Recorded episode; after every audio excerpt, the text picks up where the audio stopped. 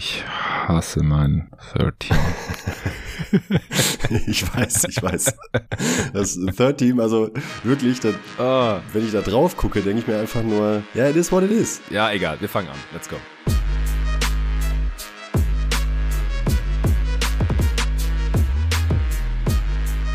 Willkommen zu einer neuen Folge von Jeden Tag NBA, dem Podcast für Leute, die sich jeden Tag mit der NBA beschäftigen wollen. Und hier beschäftigen wir uns gerade jeden Tag mit Ehrungen und Auszeichnungen. Wir haben Anfang der Woche die All-Rookie-Teams gemacht. Das war ein exklusiver Supporter-Pod. Dann gab es die Jeden Tag NBA Regular Season Awards auf zwei Parts aufgeteilt. Der erste Part war auch exklusiv für die Supporter. Im zweiten dann gestern öffentlich die großen Awards für jeden hörbar. Am Wochenende gibt es noch die All-Defensive Teams als Supporter-Folge. Und heute gibt es die All-NBA-Teams und unsere Top 10 Spieler für die anstehende Postseason. Und genau wie letztes Jahr schon habe ich hierfür wieder am Start den Nicolas Gorni. Hey Nico. Hi Jonathan. Wir hatten es gerade schon off-air davon.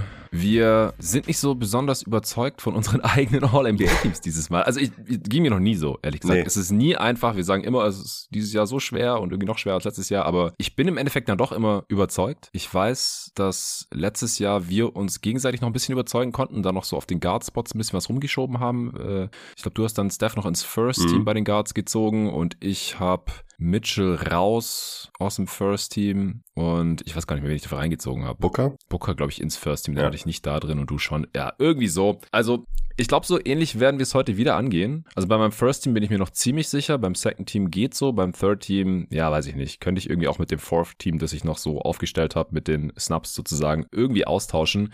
Wie geht's dir denn damit? schlecht, sehr schlecht dieses Mal.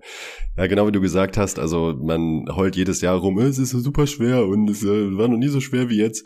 Stimmt ja auch irgendwo immer so ein bisschen, aber dieses Jahr war eigentlich gar nicht mein Problem, dass es zu viele, zu krasse Spieler gibt, wo ich gar nicht mehr wusste, wen ich nehmen soll, sondern dass ich mich gerade dann Richtung Third Team eher dabei ertappt habe, dass ich dachte, boah, kann ich den wirklich in All-NBA-Team packen? Aber habe mir dann eben die Alternativen angeguckt und die haben halt alle ihre Päckchen mit sich zu tragen, wo mhm. man dann irgendwie zu einem Schluss kommen muss, dass man sagt, ja, finde ich äh, gewichtig das höher oder gewichtig das höher und nehme dann halt jemanden und ganz ehrlich, also beim, beim Third Team geht's mir da ganz ehrlich wie dir, da habe ich extreme Bauchschmerzen. Es fühlt sich einfach nicht gut an. Muss aber auch ehrlich sagen, dass ich da schon wirklich viele Konstellationen die letzten Tage durchgespielt habe und mit keiner wirklich zufrieden war. Also auch von daher muss ich da jetzt einfach durch. Ähm, ich hoffe, wir können uns da gegenseitig vielleicht auch noch ein bisschen Input geben, ähm, ja, um den anderen vielleicht zu überzeugen oder auch zu diffamieren, je nachdem, was man so für, für, für, für Tapes an den Start legt. Ich bin echt unzufrieden. Schön, schön. Das ist doch die perfekte Stimmung, um in Pod zu starten. Nee, also ich glaube, es wird auf jeden Fall interessant. Bin mir auch sicher, dass wir am Ende ein zufriedenstellendes Ergebnis erreichen werden. Nur, ich, ich bin es irgendwie gar nicht gewohnt. Also ich muss auch dazu sagen, dass ich mich gerade, wie eigentlich meistens, während der Saison so von, von Pod zu Pod hangele und mich auch nicht jetzt tagelang im Voraus, im Gegensatz zu dir oder den anderen Gästen, nur mit einem und demselben Thema auseinandersetze, sondern bis gestern habe ich halt noch Awards vorbereitet. Und klar, MVP, das spielt hier irgendwie so ein bisschen mit rein, aber ich hatte im Endeffekt eigentlich nur drei richtige Kandidaten und habe nur vier Dudes überhaupt gerankt. Und ja gut, die sind dann halt alle im First Team oder positionell bedingt halt einer im Second Team. Und that's it. Und dann bleiben aber halt hier noch äh, elf Spots übrig. Und das ist normal, das ist kein Problem, wenn ich dann irgendwie einen Tag vorher anfange, mir meine Gedanken zu machen, das alles einmal so nach Gefühl quasi zu sortieren, dann alle Stats rauszuziehen. Das habe ich dann heute gemacht, das alles nebeneinander zu legen und dann halt auch immer wieder nach verschiedenen Kategorien dann durchzuranken. Und dann normalerweise nach einigen Stunden ergibt sich für mich ein Bild und meine Cases und ich habe meine Argumente und dann starten wir die Aufnahme und ich bin ready äh, für den Fight sozusagen und äh, sterbe dann auch auf diversen Hügeln sehr, sehr gerne. Aber heute war das nicht so. Ich habe hier stundenlang vorbereitet und es wurde quasi immer schlimmer. Ich habe ich hab dann alles hinterfragt. Das ist das Problem, ja. Ja, das ist echt das Problem dieses Mal. Es gibt echt für jeden Dude in egal welchem All-NBA-Team, immer irgendwelche Gegenargumente, finde ich. Total. Also ich habe fast keine Logs, außer, also abseits vom First Team. Ich habe vier Logs im First Team. Dann habe ich noch vier weitere Dudes, die ich auf jeden Fall in einem All-NBA-Team haben möchte, aber dann sind wir erst bei acht und wir brauchen 15 jo. Mann. Ja. Verdammt, man, man, man wählt so aus, ne, für First Team, genau wie du gesagt hast, denkst du, ja, der passt auf jeden Fall, der passt auch, der passt auch, der passt auch. Hangelt sich so ein bisschen weiter zum Second Team, denkst du, ja, dann kommt der auf jeden Fall ins Second Team, der auch. Und dann kommt eben genau dieser Break ab einer, kann sein, dass Position 8 gemacht ist, äh, habe ich jetzt selber nicht geprüft bei mir. Aber dann kam dieser Punkt, wo ich dachte so, ah, jetzt habe ich ja hier noch einen Spot frei. Und dann ja. habe ich die ganzen Kollegen ja auch noch. Und aber ist der gut genug für Second Team? Weiß ich nicht. Aber Third Team, ja, und dann ging es halt los. Und genau wie du gesagt hast, je, je mehr man überlegt hat, desto mehr wurde ich unsicher, um ehrlich zu sein. Das ist sonst eigentlich immer das Gegenteil, weil dann äh, checkt man noch äh, den Stat oder einen anderen Stat und denkt sich dann, okay, ja doch, und das passt dann auch zum Eye-Test. Ja, stimmt, dann, ach, der ist klar besser und so weiter. Also irgendwie kommt man dann zu einem Schluss, mit dem man zufrieden ist. Und das war hier deutlich, deutlich langwieriger und schwieriger. Und es ist halt eben, wie gesagt, nicht besser geworden. Ich will nicht sagen, dass es zwingend schlechter geworden ist, aber ich weiß nicht, ob ich, wenn ich das Team, das ich vor drei Tagen hier noch ähm, mir reingetackert habe, jetzt nehmen würde, zufriedener wäre. Bin ich sehr gespannt am Ende. Also ich habe mir über 30 Typen angeschaut. Es sind ja immer so mehr oder weniger dieselben Kandidaten. Oder sagen mal, zwei Drittel davon sind halt immer dieselben Namen, so ungefähr. Und ein Drittel rotiert so ein bisschen durch, je nach Verletzungen oder wer jetzt halt eine miese Saison hatte und äh, wer halt so die Up-and-Coming-Dudes sind, die man dann auch mal in Betracht ziehen kann. Zum ersten Mal oder vielleicht zum ersten Mal seit langem für einem All-NBA-Team. Aber im Endeffekt waren es halt wieder so ungefähr 30, die ich mir angeschaut habe. Und mir geht's, glaube ich, da anders als dir, dass ich jetzt nicht genug gute Spieler fürs dritte All-NBA Third Team habe, sondern ich glaube, was mein Kopf dieses Jahr so fickt, ist halt die Availability. Weil das jetzt halt auch so in den Fokus des Interesses gerückt ist in dieser Diskussion, weil es ja eine neue Regelung gibt ab nächster Saison, wohlgemerkt. Diese Saison ist es eigentlich noch egal.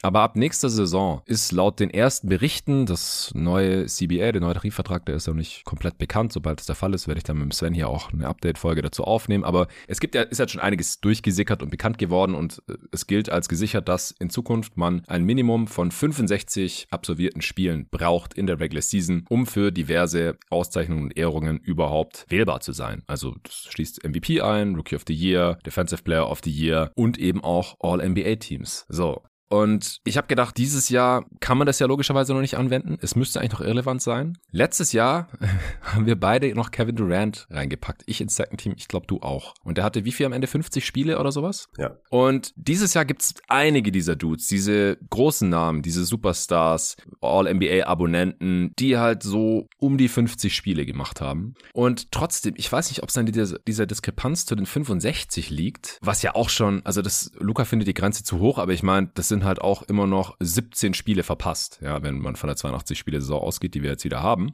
Ich habe mich jetzt irgendwie schwer getan, Typen, die so um die 50 Spiele hatten, in diese All-NBA-Teams zu stecken. Und das ist, glaube ich, hier mein Problem. Also, wenn ich einfach wieder sagen würde, okay, so um die 50 Spiele reicht mir, hätte ich da weniger Probleme gehabt. Aber so ist halt die Frage immer, okay, eigentlich ist es zu wenig. Also, wenn der Typ da war, dann hat er gut performt und krasse Stats aufgelegt und das Team war gut. Er war aber oft nicht da, weil verletzt. Und deswegen ist das Team jetzt auch nicht so gut. Und es gibt hier diesen anderen Typ, der hat 10, 15, 20 Spiele mehr gemacht, ist spielerisch nicht ganz auf dem Level, aber war halt viel mehr verfügbar. Und ab nächster Saison müssen wir dann eh alle umdenken. Und ich habe dann gedacht, okay, vielleicht mache ich so einen smoothen Übergang dieses Jahr. ja.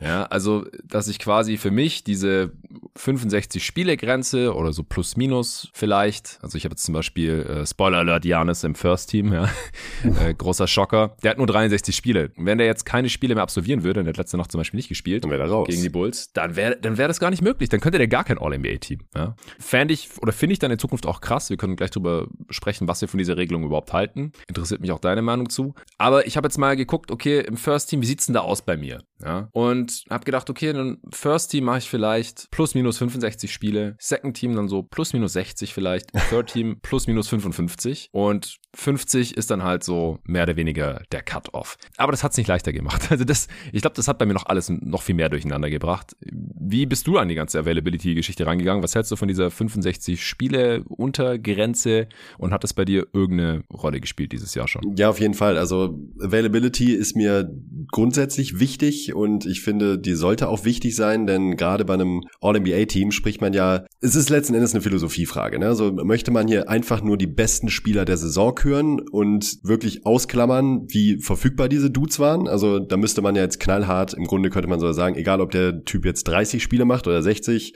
der ist halt nun mal in Sache X der beste Spieler, deshalb packe ich den rein. Weil in diesen 30 Spielen, die er gespielt hat, hat er das gezeigt. So, oder man sagt eben, hm, ja, Availability äh, ist mir wichtig und muss halt eben diese Grenze ziehen, dass man sagt, Du hast es auch schon gesagt, wo zieht man diese Grenze? Die neue Regel besagt dann jetzt wohl 65 Spiele, wobei man da ja auch schon äh, durchhören hat können, dass es auch wohl da Unterschiede vielleicht geben könnte, dass jetzt beispielsweise bei einem Damien Lillard, der halt vom ähm, Front Office im Grunde ähm, nicht mehr, dem nicht mehr gestattet wird zu spielen, dass das anders bewertet wird als ein Spieler, der verletzt ist oder durch eigenes Verschulden irgendwie ausfällt. Ähm, das finde ich dann irgendwie super schwer, auch wie man da wieder mit Augenmaß äh, das Ganze bewerten will, macht es nicht gerade leichter. Also ich wäre wenn dann auch ein Freund davon, dann klipp und klar zu sagen, das ist die Grenze. Drunter geht nicht, egal ja. bei welchem Argument und das muss man so nehmen. Ich habe es dieses Jahr aber schon gemerkt. Also oft war bei mir so das Third Team dann auch noch so das Team, wo ich da auch noch mal ein oder zwei Augen zugedrückt habe, so wie du es gerade dargestellt hast, dann irgendwie den Cut-off bei 55 Spielen gemacht habe, plus minus. Ähm, habe ich dieses Jahr aber tatsächlich auch nicht mehr gemacht. Also diesmal bin ich dann wirklich auch mal ein bisschen extremer direkt geworden, habe mir gedacht, ey, ich habe jetzt mache jetzt vielleicht keine 65 Spiele, aber ich gehe jetzt schon deutlich mehr in die Tendenz, die Dudes müssen verfügbar sein, wenn ich sie hier reinpacken will. Dann ist mir auch egal, was sie sonst zeigen, weil auch da ist eben wieder so ein Punkt, ähm, die Diskrepanz. Also wie viel besser muss ein Spieler sein als ein anderer Spieler, wenn er 15, 20 oder noch mehr Spiele weniger gemacht hat, äh, um ja. das zu rechtfertigen. Ne, das ist eben der Punkt. Wenn ich jetzt sage, äh, Stephen Curry ist halt richtig krass, spielt aber nur 50 Spiele und dann habe ich äh, einen anderen Guard, der spielt 70 Spiele, ist zwar schlechter als Stephen Curry, wahrscheinlich auch argumentativ nicht anders zu belegen, aber hat halt eben 20 Spiele mehr und das ist mittlerweile ein Fund, das ich irgendwie einfach nicht mehr wegdenken konnte. Ich habe es immer wieder versucht, mir das so hinzubiegen, weil man ja gerade so die ähm, beliebten Kandidaten wie ein Stephen Curry halt rein auf die Leistung bezogen wahrscheinlich reinnehmen müsste. Ich mir aber denke dann, nee, muss ich eigentlich nicht. ich habe ja hier meine Parameter für mich selbst zur Verfügung mhm. und äh, ich denke mir, warum soll ich dann nicht mal einen anderen belohnen, der zwar einen Ticken schlechter sein mag, aber halt eben verfügbar war und diese Leistung, die er bringt, halt über eine ganze Saison bringt und halt eben nicht nur über zwei Drittel der Saison oder im Fall von manch anderem Spieler noch weniger.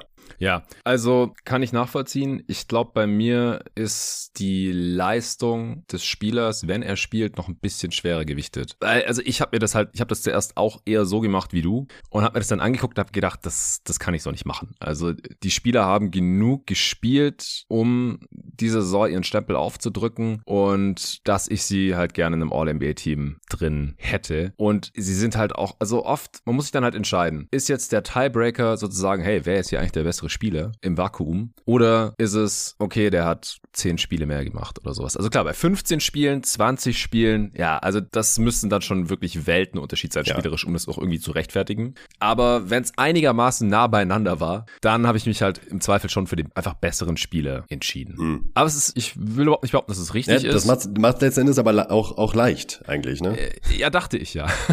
ja also finde ich ja eigentlich schon. Also wenn man jetzt wirklich, ähm, ich habe es heute noch von Luca auf, auf Twitter gesehen, er hat halt rein nach Leistung, also wirklich rein nach, wer sind die besten Spieler der Saison, seine mm. All-NBA-Teams aufgestellt. Und das wäre mir deutlich leichter gefallen, muss ich sagen. Also, also wenn ich wirklich diesen... Das ist, das ist viel leichter. Natürlich, klar, weil du kannst die basketballerische Leistung und den Impact, das kannst du alles viel leichter evaluieren, als irgendwie zu versuchen, diese Balance zu finden zwischen, okay, das ist die Leistung, wenn er auf dem Feld ist und sein Impact und das ist seine Availability und deswegen sieht der Impact jetzt eben so und so aus, weil er halt 20 Spiele weniger gemacht hat. Äh, wie sehr schmälert das jetzt seinen Gesamtimpact diese Saison oder eben die Leistung, die er diese Saison letztendlich erbracht hat? Und das sollte man auf gar keinen Fall ignorieren. Die Frage ist halt nur, wie schwer gewichtet man das? Ja. Was hältst du jetzt von der 65-Spiele-Grenze nochmal? Also 65 Spiele finde ich schon tough, muss ich sagen. Also mhm. ähm, ich wäre da durchaus ein, ich bin durchaus ein Freund von der Regel grundsätzlich. 65 Spiele finde ich relativ hoch. Bei einem MVP wiederum finde ich es absolut angebracht. Wir haben in der Historie eigentlich eh auch nie einen unter 70 Spielen gesehen.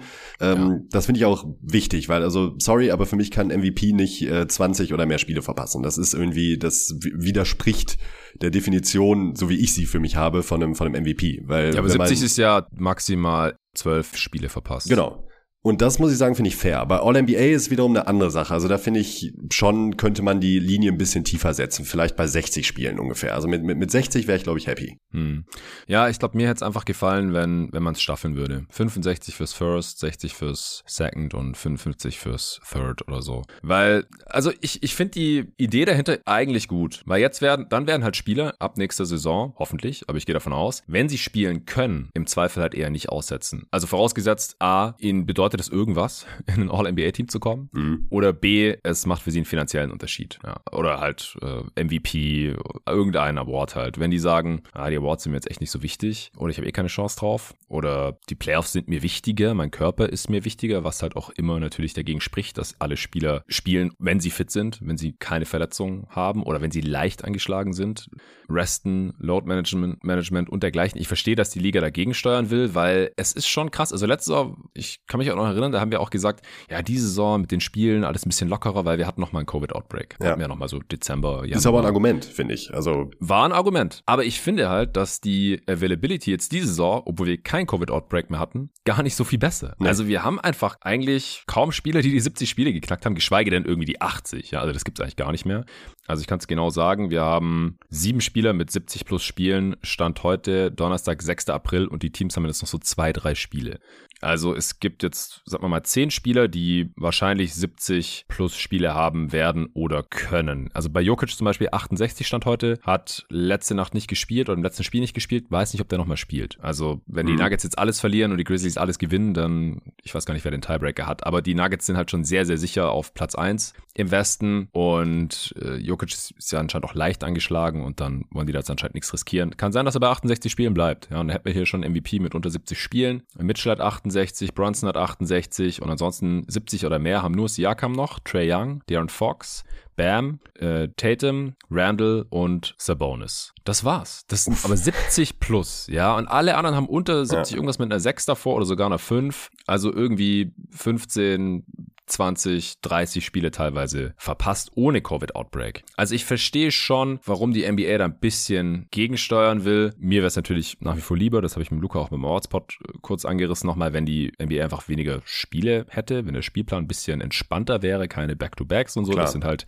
immer die prädestinierten Spiele für Rest, Load Management aussetzen, wenn irgendwo was zwickt. Gerade für ältere Spieler, die nicht unbedingt in zwei aufeinanderfolgenden Nächten halt NBA-Basketball spielen können oder wollen oder sollten alles nachvollziehbar, aber ich, ich mag die Idee dahinter. Ich finde es auch nur eine Spur zu radikal für All-NBA 13 65 ja. gemachte Spiele anzusetzen, weil dann muss sich entweder irgendwas radikal ändern oder wir werden hier irgendwelche Dudes drin haben, die halt nicht auf dem All-NBA-Level eigentlich zocken, aber weil halt 10 Spieler oder 15 Spieler nicht die 65 Spiele Grenze erreichen, die sonst einen besseren spielerischen Case hätten, das haben wir nicht reinschaffen wegen dieser Grenze. Ja, und ich finde auch ähm, sowieso noch, das geht mir zumindest so, dass ich da auch ein bisschen differenziere, warum die Spieler Spiele verpassen. Ne? Also ist es wirklich, weil sie verletzt sind, da können sie genau. nichts für, das kann immer passieren. Oder ist es halt wegen solchen Aktionen wie Ja Morant, das bestrafe ich dann tatsächlich auch höher. Also ähm, wo ich mir denke, das ja. ist wirklich Eigenverschulden, dass der, oder Kyrie Irving, ähm, ist es Eigenverschulden, dass der Spieler nicht spielt, gewichte ich dann schon auch noch höher als, also sollte es ein Tiebreaker sein, jetzt mal als Beispiel, ähm, war das ja. bei mir durchaus auch noch ein Faktor. Ja, ja, das, das verstehe ich auch. Und klar, Verletzungen,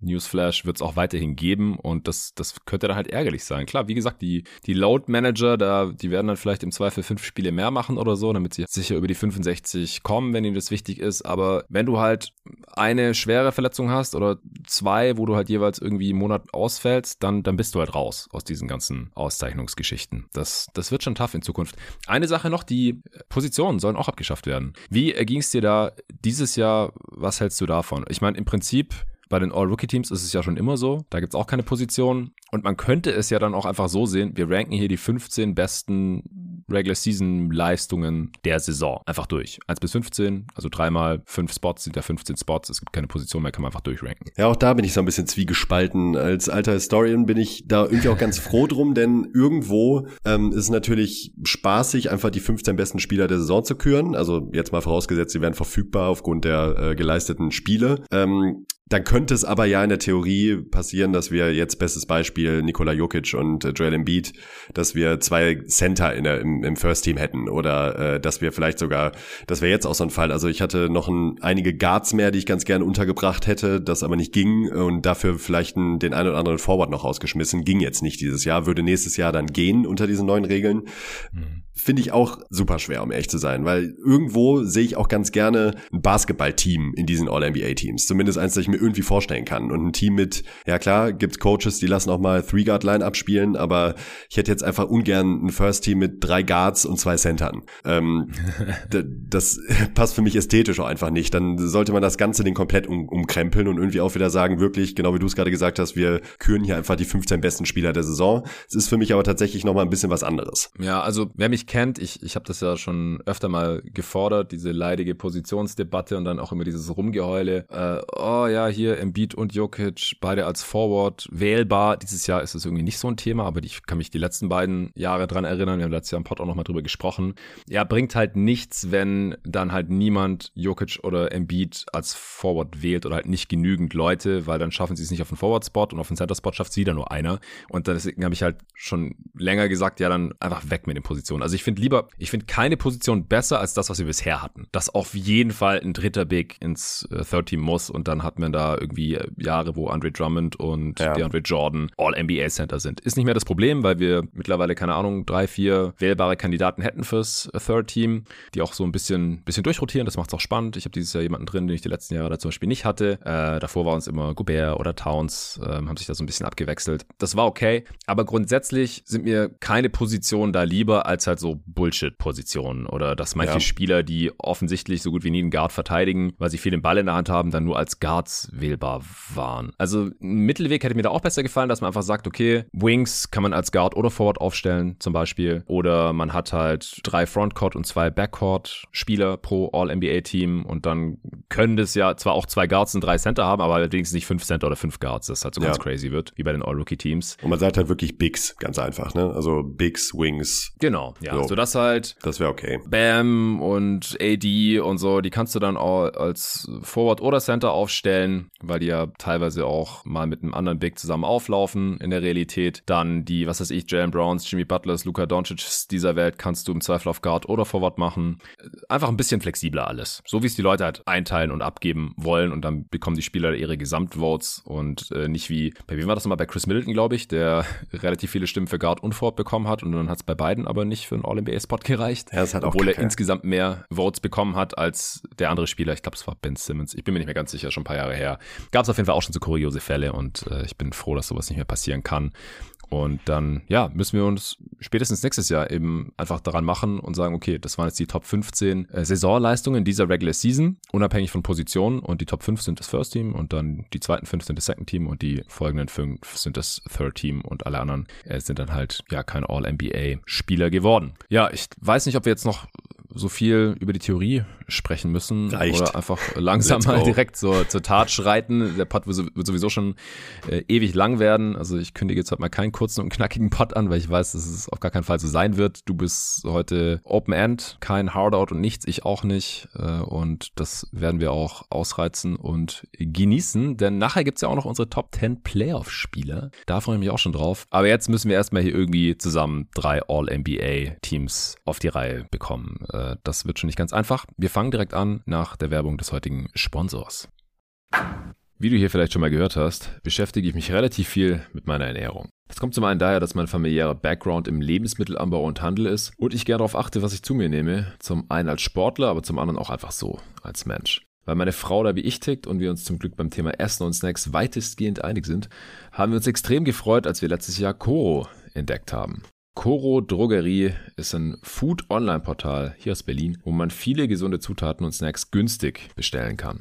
Vielleicht fragst du dich ja sowieso schon, wieso Lebensmittel in winzigen Packungsgrößen abgefüllt werden und warum dich ein Labyrinth aus Handelsstufen vom Ursprung deiner Lebensmittel trennt und weshalb gute Qualität und faire Preise scheinbar unvereinbar sind. Coro denkt aus diesen Gründen Handel neu und bietet große Packungen Nüsse, Trockenfrüchte, Superfoods, Proteinriegel, biologische und vegane Lebensmittel und dergleichen mehr günstig an. Coro bezieht die Produkte direkt beim Hersteller, also bei den Landwirten. Die Preise sind transparent und Preisänderungen können über Preisentwicklungsgrafen inklusive Erklärung nachvollzogen werden, falls ihr da Bock drauf habt. Ich bin eh die ganze Zeit am Snacken und weil ich meinem Körper über die Jahre immer weniger ungesundes Zeug zumute, esse ich Nüsse und Trockenfrüchte quasi am laufenden Band. Also warum nicht gleich ein ganzes Kilo bestellen? Dass die Verpackung nicht fancy aussieht, ist dabei auch egal, weil die Tüten beziehungsweise in dem Fall ein oder zwei Kilo Säcke eh direkt im Schrank verschwinden. Mit meinem Gutscheincode NBA bekommt ihr 5% auf eure Bestellung und unterstützt dabei noch diesen Pod.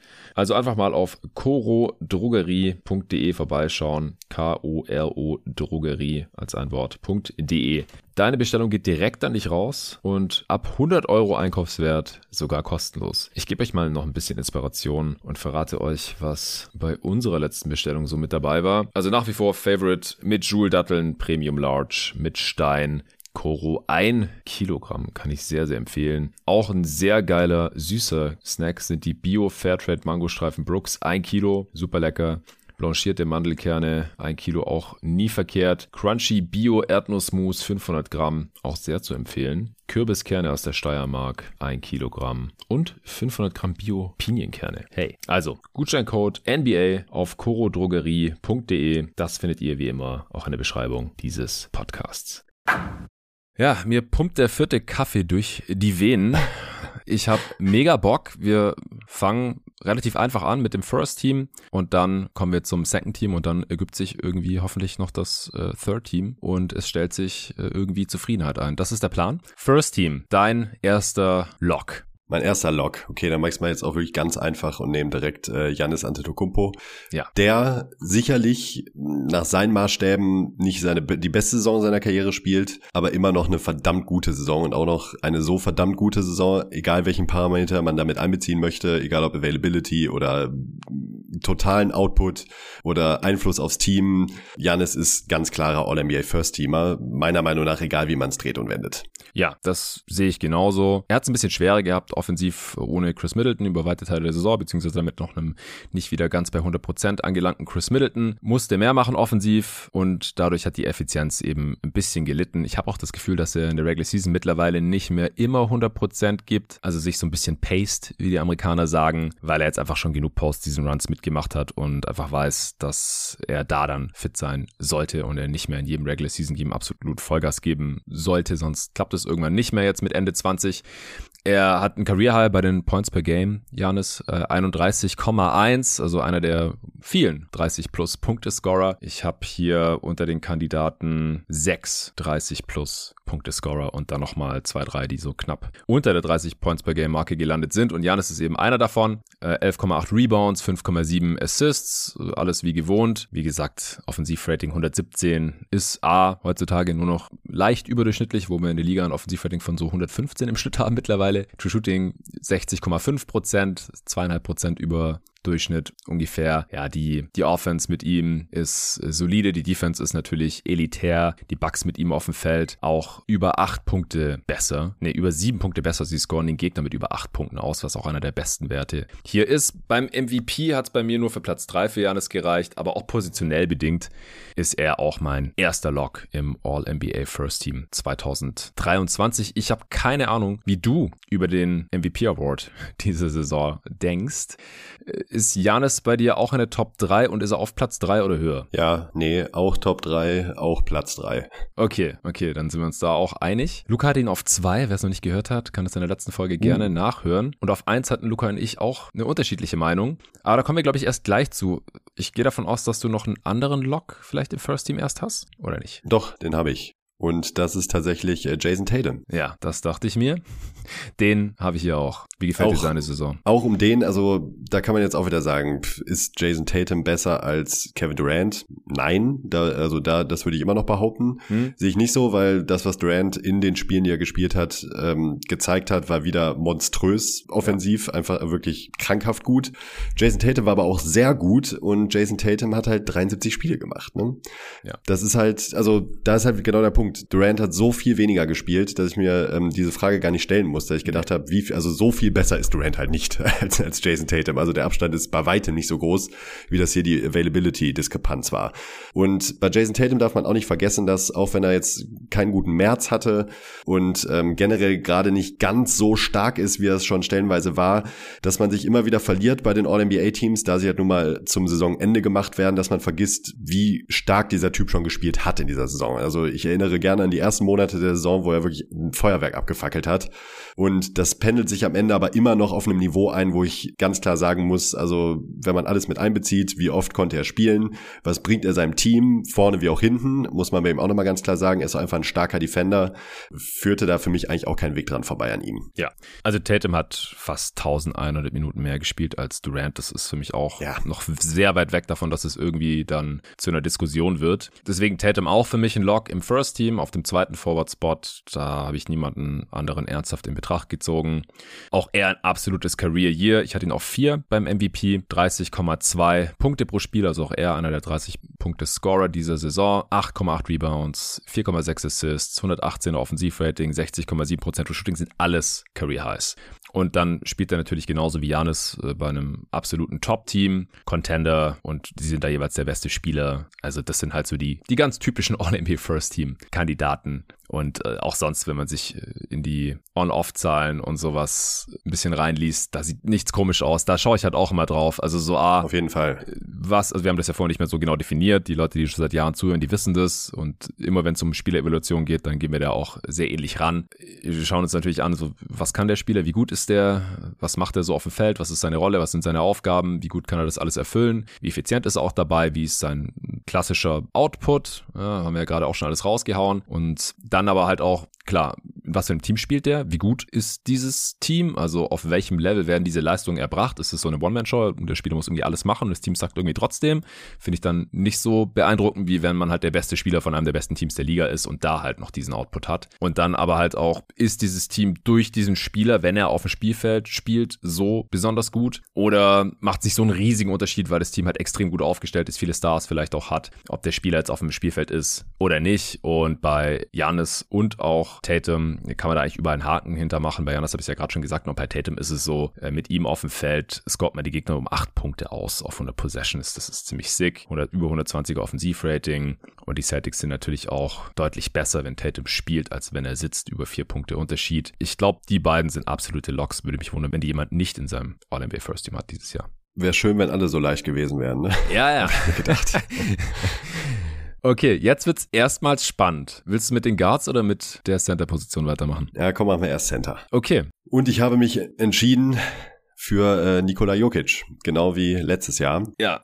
Der by the way, dann, da muss ich dann konsequent sein, auch mein MVP wäre Stand jetzt. Mhm. Da muss ich aber vor, vorab direkt sagen, das ist kein Hate Joel Embiid gegen, gegenüber, überhaupt nicht. Im Gegenteil, Joel Embiid spielt eine unfassbar gute Saison man muss sich halt entscheiden. Und da ist halt genau der Punkt. Ich sehe alle Argumente für Embiid. Ich hätte überhaupt gar keine Bauchschmerzen damit, wenn er MVP werden würde. Also das ist weit nee. entfernt von, sehe ich ja. gar nicht oder wie geht das denn? Ich bin da auch nicht super stark bei dieser Meinung, aber ich habe mir dieses Nuggets-Team nochmal angeguckt. Ich habe mir nochmal angeguckt, dass was Jokic da einfach fabriziert über die Regular Season, und darum geht's halt nun mal hier ja. bei einem All-NBA-Pod, wo ich jetzt nicht gucke, ist das der Spieler, also wäre vielleicht eine andere Diskussion, wenn wir jetzt eine neue Top 30 machen würden für nächstes Jahr. Da könnte sein, dass ich Embiid vor Jokic nehme, gehe ich wahrscheinlich sogar davon aus. Oder wenn man eine Top 10 für die Playoffs machen würde vielleicht. Oder das, Spoiler Alert, genau. das ist auch nochmal ein Punkt. Nikola Jokic hat dieses Nuggets-Team, das keinen anderen wirklichen, wirklich elitär elitären Spieler hat, einfach so unfassbar gut. Egal, wie man es betrachtet. Mhm. Diese Offense und auf dieses Level, auf, auf die er dieses Nuggets-Team hebt, ist einfach sick für das. Also ich verstehe es auch eigentlich nicht so richtig. Ich, ich gucke guck mal die Spiele, denke mir so, wie kann es sein, dass dieses Team mit Jokic auf dem Feld so kompetitiv ist? Also ja. natürlich sind das keine Scrubs und äh, das ist alles total fein, aber das ist jetzt auch nicht gerade der idealtypische Contender, den ich mir da vorstelle. Und das, obwohl man um Jokic defensiv rumschieben muss und mhm. die da ähm, wirklich das passende Material zur Seite stellen muss und trotzdem schafft er es halt in den Minuten, die er eben spielt, dieses Team in diese Höhen zu, zu, zu hieven. Und äh, ja, das finde ich einfach so respektabel, dass ich mir gedacht habe, das muss ich wieder belohnen, auch dieses Jahr. Ja, es ist eigentlich jedes Jahr noch sicker als im Vorjahr. Wir haben das Ding jetzt im Prinzip schon drei Jahre in Folge. Und wir dachten letztes Jahr schon, dass Jokic offensiv der beste Spieler der Liga ist, dass einfach nur krank ist, was er da fabriziert. Damals auch noch mit noch schlechterem Supporting Cast, hat auch ein bisschen mehr gescored, war auch schon krank effizient. Und dann kommt der Dude halt an als Back-to-Back MVP und haut halt mit Abstand, mit großem Abstand nochmal Career Highs raus in seiner Effizienz und auch bei den Assists. Er ist jetzt bei 9,8 Assists im Schnitt, sonst hätte er ein Triple-Double im Schnitt, ist jetzt knapp drunter, ist mir scheißegal. Offensivrating 135. 135, das ist so sick. Also man kann ja sicherlich kritisieren, dass er vielleicht noch ein paar Würfe nehmen würde. Und da würde ich auch mich durchaus, ohne mich weit aus dem Fenster zu lehnen, behaupten, dass wenn er jetzt drei, vier Würfe mehr nehmen würde, dann wird die Effizienz jetzt nicht in den Keller gehen. Also nee. da schafft er locker auch noch sowas wie letztes Jahr, so ein 126er O-Rating oder so. Aber auch 126er O-Rating. Wie viele Spiele haben das hier, diese, in diesen All-NBA-Teams? Es ist einfach wirklich, einfach nur sick, was dieser Typ offensiv auf dem Basketballfeld anrichtet. Ich finde es einfach nur krank. Ich kann dir genau sagen, wie viele Spieler ein Offensivrating von über 125 haben. Nochmal zur Erinnerung, Liga-Offensivrating ist gerade so 115. Das heißt, das ist ein relatives Offensivrating von plus 10 oder mehr. Äh, Damon Lillard hat 127, was auch krank ist. Sabonis 132. Jimmy Butler 135, genauso wie Jokic. Aber Jimmy Butlers Rolle ist halt viel kleiner als die von Nikola Jokic. Er ist nicht bei Weitem der Playmaker, der Jokic ist. Das ist niemand. Und Jimmy Butler scoret auch noch weniger als Nikola Jokic. Jokic hat jeden Angriff den Ball in der Hand. Irgendwie. Ja, mehr, also, mehr zumindest mal berührt. Ne? Oder mehrmals. Genau. So, das ist, also, es ist einfach insane. True Shooting 70,2 Prozent. Das führt die Liga an. Nicht irgend so ein Center, der nur dankt oder sowas. Nikola Jokic führt die Liga in True Shooting Percentage an. Also, ich weiß nicht, was ich noch dazu sagen soll. Jemand, der 25 und 10 auflegt, 25 Punkte, 10 Assists rund und ein True Shooting von 70 Prozent hat, das ist einfach nur krank. Also, der Typ trifft den Korb einfach unwahrscheinlich gut, ist der beste Offensivspieler der Liga auch das habe ich gestern mit äh, Luca bei den Awards schon durchgekaut beim Offensive Player of the Year. Dann hat er letztes Jahr ja schon ziemlich lächerliche On-Off-Werte auch gehabt, weil die Nuggets halt ohne ihn noch schlechter waren und die Offense mit ihm auf dem Feld war unfassbar gut. Das sieht jetzt noch kranker aus. Sein On-Off-Wert ist dieses Jahr 26,5. 26,5.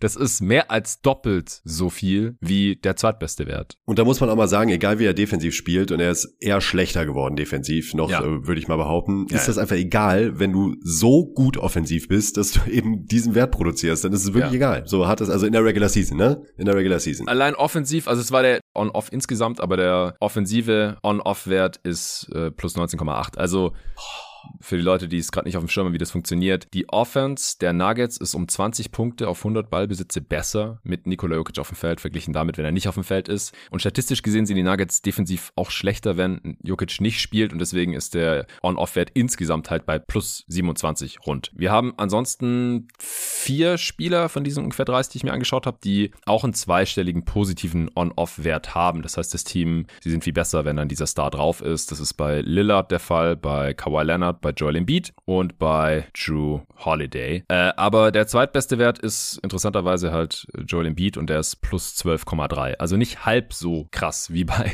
Nikola Jokic. Das liegt natürlich auch daran, dass die Nuggets wirklich ohne Jokic sacken, dass die nicht besonders tief sind, dass Coach Mike Malone komische Rotationen fährt. Aber es liegt halt auch zu einem großen Teil daran, weil das ist in vielen Teams ja der Fall, ja, dass die Backups der Stars nicht so toll sind, dass die Bench-Lineups da irgendwie auseinandergenommen werden. Es gibt keinen richtigen Co-Star, der dann übernehmen kann, gegen den gestaggert wird oder irgendwie sowas sowas. Das ist ja nicht nur in Denver so. Aber Jokic spielt halt nur in Denver und deswegen sieht das so krass aus. Er ist vielleicht nicht mit so großem Abstand besser als alle anderen, wie es diese Statistiken hier suggerieren, aber es ist mehr als nur eine Tendenz. Ja. Defensiv, ja. Defensiv ist Jokic echt nicht gut. Das ist aber für mich halt eher ein Playoff-Problem. Viel eher ein Playoff-Problem als ein Regular-Season-Problem, denn offensichtlich schadet es den Nuggets halt nicht so sehr, Eben. wie es theoretisch könnte. Ich habe da auch nochmal drüber nachgedacht, weil Luca halt gestern auch gemeint hat, so, ja, aber er ist halt so schlecht und er hat quasi nur Glück, dass die Nuggets jetzt defensiv im Schnitt gar nicht schlechter sind als die Sixers mit Embiid. Also zumindest nicht viel schlechter, wenn die jeweils auf dem Feld sind. Das ist sehr vergleichbar, obwohl Embiid ein so viel besserer Defender ist, weil Embiid halt da auch nicht immer Gas gibt und das ist für mich halt zu theoretisch theoretisch, wenn jetzt ein Spieler zum Beispiel überhaupt gar keinen Pull-Up-Dreier hat, aber die Defenses, ja, verteidigen den da, ziehen da kein Kapital draus und ja. genau, sinken nicht weit genug ab und tun halt so, als hätte er einen Pull-Up-Dreier, obwohl er gar keine nimmt, ja, dann kann ich das im Spiel nicht wirklich negativ anlassen, dass die Defense halt nicht wissen, was sie da machen, so ungefähr. Und in der Regular Season wird halt nicht so sehr gegameplant, da wird das nicht so abused, dass Jokic halt defensiv so schlecht ist und er in keinem Scheme so wirklich versteckt werden kann eigentlich. Das zeigt sich dann meistens erst in den Playoffs, kommen wir später zu. Aber in der Regular Season ist das für mich halt nicht gewichtig genug. Auch mit Jokic auf dem Feld Feld scoren die Nuggets ihre Gegner mit 13,5 Punkten aus. Es gibt noch genau einen anderen Spieler, mit dem auf dem Feld sein Team die Gegner im zweistelligen Wert ausscoren von der Possessions. Das ist Drew Holiday mit 10,2. Und alle anderen Spieler, alle anderen, die ich mir angeguckt habe, scoren ihre Gegner halt nur mit so plus 8 aus, plus 9,3 bei Embiid zum Beispiel. Plus 13,5 ist einfach nochmal so viel mehr. Die Nuggets machen die Gegner so platt, wenn Jokic spielt in dieser Regular Season, dass es für mich halt im Endeffekt relativ klar war, dass Jokic mein MVP ist, schon wieder. Und und All-NBA First Team Center, weil er einfach eine, eine krassere Saison spielt als alle anderen. Als alle anderen. Ja. Ich fände es nicht falsch, wenn Embiid MVP wird. Er spielt auch eine sehr, sehr Nee. heftige Saison. 33,3 Punkte pro Spiel ist krank. Er ist einfach nur krank, kann man gar nicht genug betonen eigentlich. Er hat auch unwesentlich weniger gespielt als Jokic diese Saison. Drei Spiele weniger und 42 Minuten weniger. Das ist im Prinzip ein Spiel. Also wenn Embiid jetzt noch ein Spiel 42 Minuten spielt und Jokic nicht mehr, dann hat er ihn bei den Minuten schon eingeholt. 33,3 Punkte ist natürlich Topscorer, ist Career High, auch von Embiid, äh, toppt seine 30 Punkte der letzten Saison, wo er auch schon Topscorer war. 4,2 Assists, 124 Offensivrating und 65,4% Shooting ist auch nicht von schlechten Eltern. Das ist auch Career High, das ist auch absolut krank.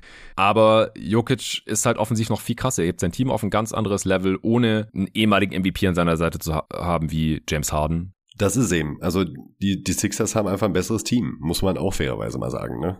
Ja, sie haben noch einen Spieler im Roster, der ziemlich gut zu Embiid passt, offensiv, der es ihm auch leichter macht und der zumindest auch für All-NBA Third Team in Frage kommt. Und da ist bei den Nuggets halt keiner. Also es tut mir leid, Jamal Murray, MPJ, so die sind da nicht, waren da auch noch nie, waren noch nie All-Stars. Ich würde es Embiid echt gönnen. Ich kann mir auch vorstellen, dass Water Fatigue real ist oder dass halt viele Abstimmende denken, ah nee, wir können hier nicht dreimal in Folge Jokic den MVP geben, äh, sondern der keinen Titel hat oder sonst ist er noch auf einer Stufe mit hier Larry Bird und Bill Russell und Bill Chamberlain, diesen ganzen Legenden, die auch alle Champ geworden sind. Ja, kann sein. Ich sehe es halt anders. Ich schaue mir nur diese Regular Season an und da hat Jokic halt absolut rasiert und Deswegen First Team All-NBA Center. Hast du noch irgendwas hinzuzufügen oder auch noch irgendwas zu Embiid? Nee, da würde ich eine Schleife dran machen. okay, sehr schön. Dann äh, Guards. Hast du da einen Lock? Äh, ja, ich habe tatsächlich einen Lock und das ist ähm, SGA. Interessant. Ich habe sehr lang drüber nachgedacht, ob SGA im First Team ist und ob, wenn ja, ob er ein Lock ist. Ich habe mich gegen das Lock und für das First Team entschieden. Ah, okay. Also er ist auch im jeden Tag NBA All-NBA First Team 2023. Shea Gilgis Alexander von den Oklahoma City Thunder. Aber mach du gerne den Case, warum er dann Lock ist. Also eigentlich macht er eigentlich gar nicht wirklich viel anders als in den letzten Jahren, nur noch viel besser.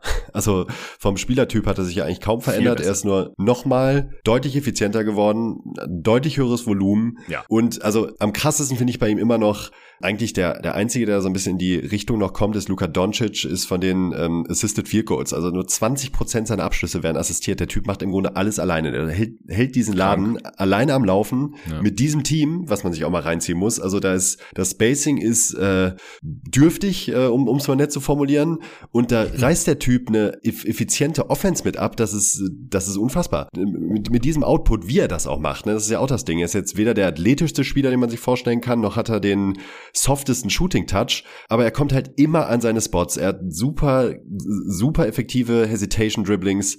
Er attackiert genau aus dem richtigen Winkel. Er kommt an die Linie, sehr verlässlich, trifft seinen Dreier mittlerweile auch okay und hat halt so ein offensives Gesamtpaket, ähm, wo, wo ich mir echt denke, wie funktioniert das in diesem Team? Also wie geht das? Und ist dafür, das ist dann halt auch wieder ein Ding, ähm, auch noch ziemlich available gewesen. Ne? Also fast äh, 2400 Minuten finde ich schon beachtlich.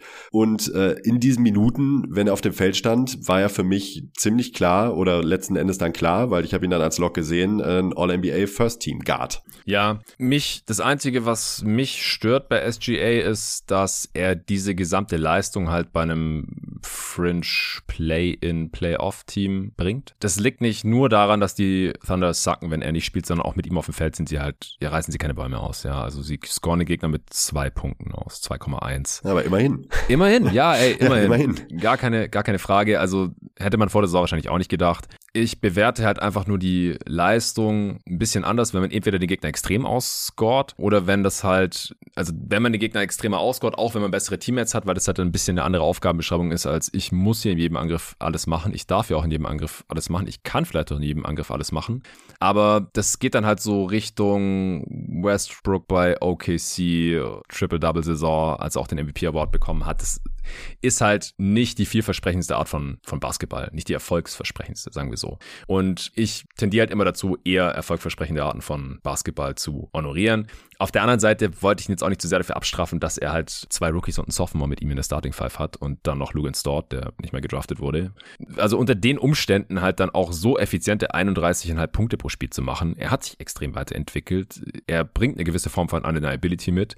Er hat 67 Spiele gemacht, 2400 Minuten fast. Natürlich Offensivrating auch Career High 125, 63% True Shooting. Das ist, das ist alles sehr, sehr krank. Es ist für mich halt nur kein Lock, weil es halt noch gibt zwei so Kandidaten andere. gibt. Ja. Genau, wo ich halt denke, ja, wenn die bisschen mehr gespielt hätten, also wenn man die Availability einfach nicht so schwer gewichtet oder wenn man schwer gewichtet, dass die mit ihren Teams auf dem Feld halt erfolgreicher sind, dann könnte man die ins First Team packen. Mhm. Also da habe ich halt schon ein bisschen mit mir gehadert, will ich jetzt echt einen Spieler ins All-NBA First Team packen, der mit seinem Team vielleicht nicht mal das Play packt. Das ist noch offen, die Thunder sind noch nicht ganz durch. Hier stand heute, die Mavs können es auch noch packen. Also es ist ja auch wieder so eine Gefühlssache, ne? Also irgendwie ja. an, an, an der Stelle kann ich total nachvollziehen, weil das sind ja eigentlich so ein Spieler, wenn alles normal läuft, in Anführungsstrichen, die man dann ins Second Team packt, ne? wo man sagt, individuell absolut herausragend, ja. schaffen es auch in einem nicht guten Team, das irgendwie auf Kurs zu halten, aber oft hatten wir dann halt eben noch diese Spieler, die sowohl individuell herausragend waren, als auch in Teams sehr, ja. mit, mit sehr erfolgreichen Teams gespielt haben und die sind dann halt in der Regel im First Team und das ist dieses Jahr halt eben nicht so.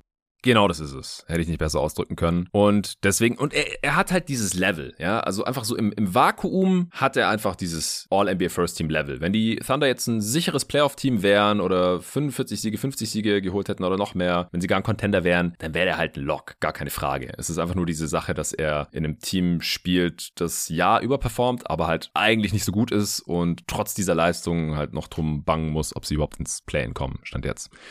Aber ja, wir sind uns einig, SGA im All-NBA First Team. Ich bin sehr gespannt auf deinen Underguard, der dann kein Lock ist, weil ich habe einen Lock noch hier. Du hast noch einen Lock. Ja kann mir denken, wer deiner ist und es ist nicht meiner. Uh. Den Case kann ich auch direkt machen. Äh, ich hab, möchte übrigens jetzt schon sagen, im Second Team hast du mal ein paar Cases und startest. Äh, ich ich mache jetzt mal das First Team durch. Okay. Ich habe Luka Doncic auf dem anderen Spot. Oh. Und du wirst ihn nicht haben. Du hast einen anderen Nein. Spieler, den ich im Second Team habe. War ich mir von Anfang sicher, weil du ein kleiner Fanboy bist, das weiß ich auch.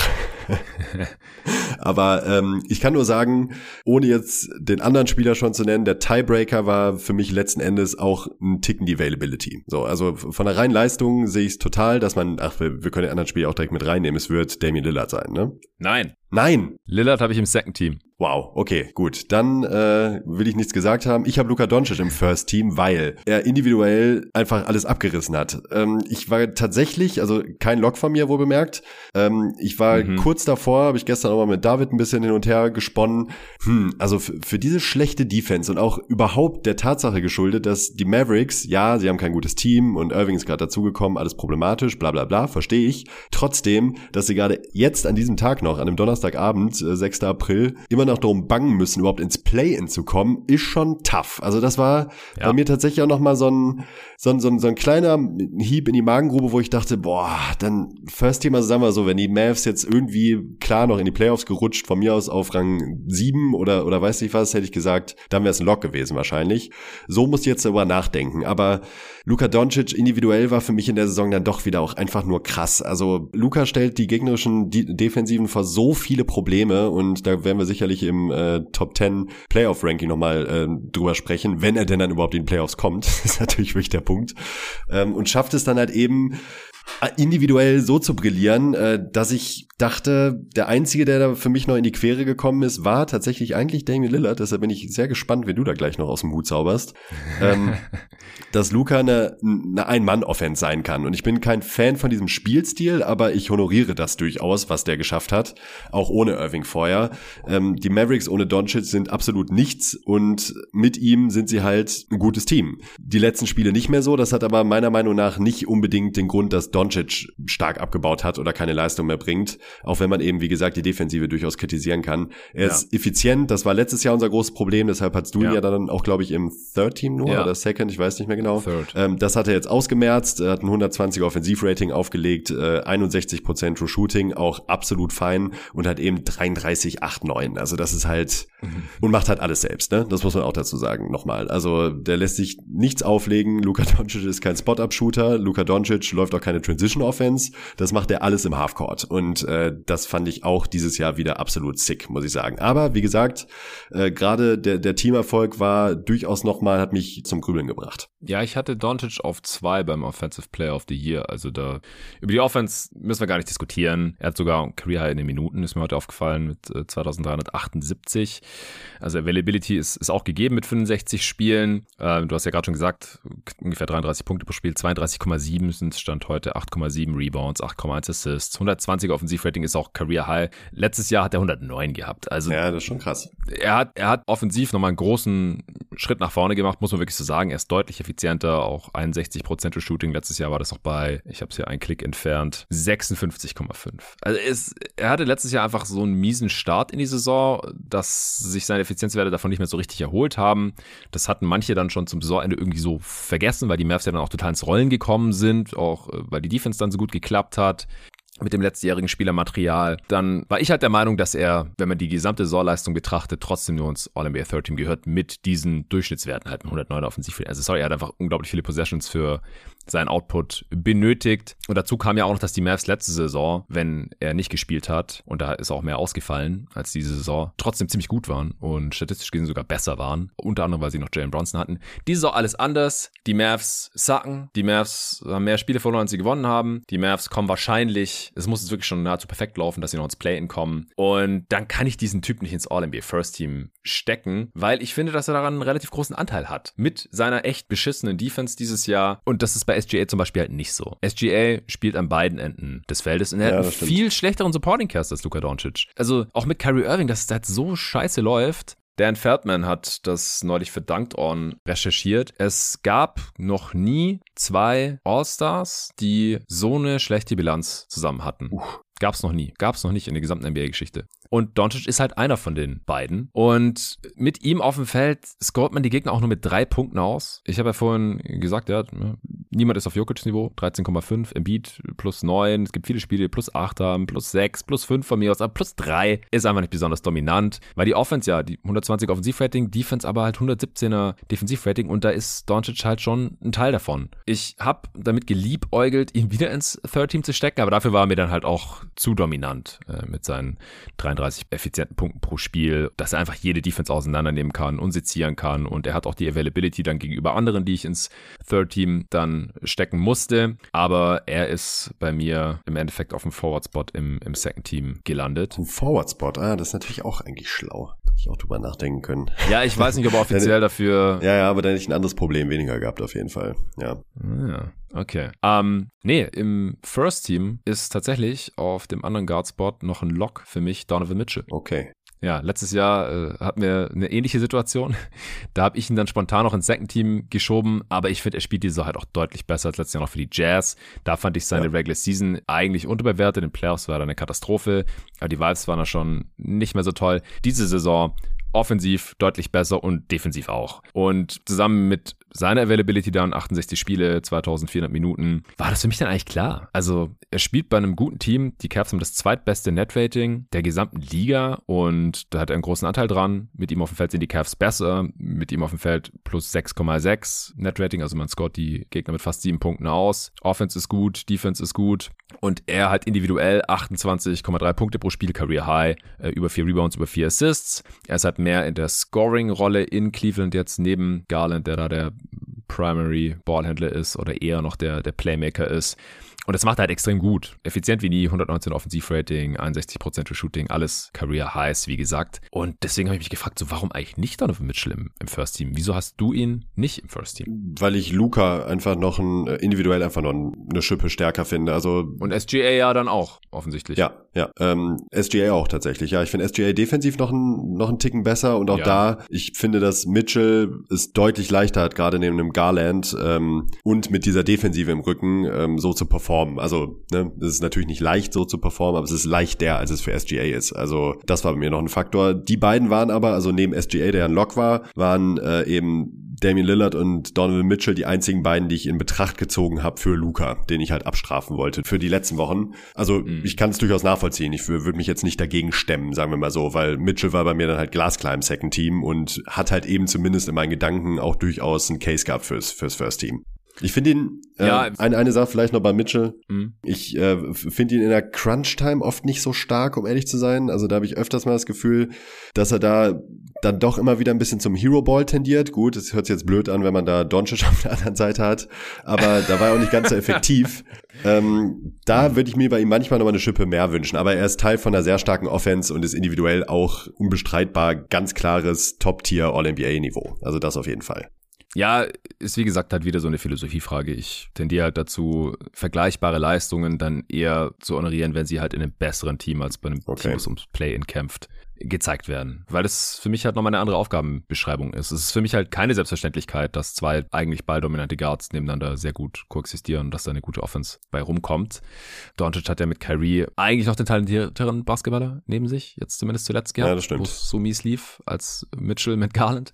Aber ja, da wollen wir uns jetzt nicht drin verlieren. Also mein First Team, Jokic, Janis, Tatum, Donovan Mitchell und SGA. Und die ersten vier sind meine Locks gewesen. SGA kein Lock, aber im Endeffekt dann auch im First Team aufgrund seiner ja, überragenden individuellen Brillanz, äh, zusammen mit seiner Availability, die ihn dann äh, auch letztendlich über meine Second Team Guards katapultiert hat. Wir haben Embiid, beide im Second Team als Big, den müssen ja. wir nicht mehr besprechen. Ich habe Doncic als Forward im Second Team. Du ja, hast Mitchell gut, als Guard im Second Team? Ja, ich habe Mitchell als Guard im Second Team und eben äh, Damian Lillard. Ja, ich auch. Äh, dann machen wir doch mal bei Dame kurz weiter. Da habe ich auch mit mir gerungen, weil ich unter auch. 60 Spiele. Dann finde ich es ein eher wacken Move, halt sieben Spiele vor Saisonende zu sagen, so, wir spielen jetzt nicht mehr aufs Plane, obwohl es rechnerisch noch drin gewesen wäre. Ja, da kann er halt nichts für, finde ich. Das war bei mir so ein, so, so, so ein Punkt irgendwie, ne? Also er wurde. Hä, was? Er kann doch sagen, hey, nee, ich spiel. Ja, wahrscheinlich schon. Also wenn er nicht Stimmt. verletzt ist und er war nicht verletzt, also I don't know.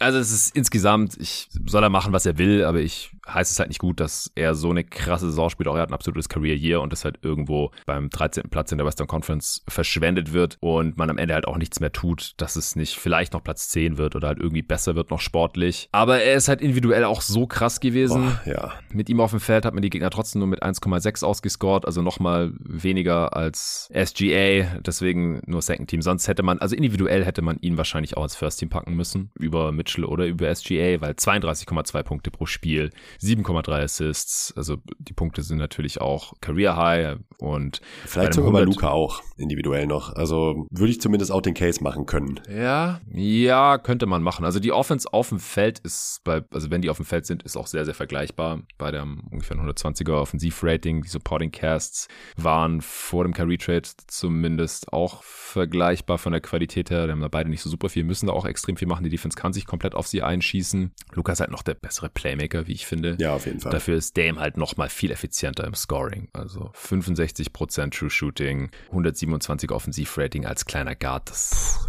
sind halt Sphären, die wir nur annähernd von Curry vorher gesehen haben. Ja. Und der hat halt immer deutlich bessere Teammates neben sich gehabt, wenn wir sowas gesehen haben. Äh, On-Off fährt auch pervers, plus 11, habe ich vorhin ja schon mal kurz angeschnitten. Die Blazers viel besser natürlich, wenn Dame spielt. Wenn er nicht spielt, dann sacken sie brutalst. Defense natürlich unter anderem auch wegen ihm schlecht, weil er da einfach auch relativ schlecht agiert und ein kleiner Guard ist. Aber sehr, sehr beeindruckende Saison. Ich habe auch bei ihm überlegt, okay, unter 60 Spiele, Kack-Team, ist es mhm. vielleicht nur Third Team oder vielleicht sogar ganz raus. Aber es war mir einfach zu krass. Also ich, ich wollte dann Damian Lillards Career Year hier wenigstens mit einem Second Team honorieren. Ja, auch richtig Bounceback, ne? Bounceback, genau, es hat heute auch noch einer geschrieben im äh, Discord Sven Scherer müsste gewesen sein, dass er sein Comeback Player of the Year gewesen wäre. Wir haben ihn da beide nicht äh, erwähnt, Luca und ich, aber hätte auch gepasst, weil letzte Saison echt wenig gespielt hat und wenn, dann war er da ja angeschlagen, würde auch voll reinfallen äh, oder würde perfekt passen zu einem Comeback Player of the Year. Und wie gesagt, also so rein im Vakuum eigentlich All-NBA First Team würdig, aber ich schaue mir halt auch immer den Kontext an, in dem das passiert und wie viel der Spieler dann halt auch am Start war. Und von meinen Dudes im First Team hat nur Janis weniger weniger Minuten gespielt als Dame. Gut, ähm, mein zweiter Guard fehlt noch, unter anderem, denn ich hatte ja noch einen Spot mehr, weil ich Doncic auf Forward geschoben habe. Ja, wäre mir auch lieber gewesen, weil ich tatsächlich noch einen Haufen mehr Guards hätte, die ich hier lieber hätte, als ja. den einen der beiden Forwards, den ich gewählt habe, aber da musste ich durch. Ich weiß, wie gesagt, nicht, ob Doncic wählbar ist auf Forward, aber ganz ehrlich, der startet mittlerweile neben drei anderen Guards und das wäre einfach nur lächerlich, ja, ja. wenn es nicht der Fall ist. Ich habe hier Steph Curry ins Second Team gepackt. Mhm. Hast du den im Third Team oder gar nirgendwo drin? Oder? Ich habe ihn rausgelassen dieses Jahr. Wow, wow, ja. okay. Ich habe wirklich dann den harten Cut gemacht. Das äh, betrifft nicht nur Curry, sondern auch ein paar andere Spieler, die ich nicht nur sehr gerne mag, sondern denen ich auch sehr gerne zugucke und die individuell auch es sicherlich verdient hätten. Aber dieses Jahr war ich tatsächlich hart. Ich habe mich schon mal so ein bisschen eingegroovt auf nächstes Jahr.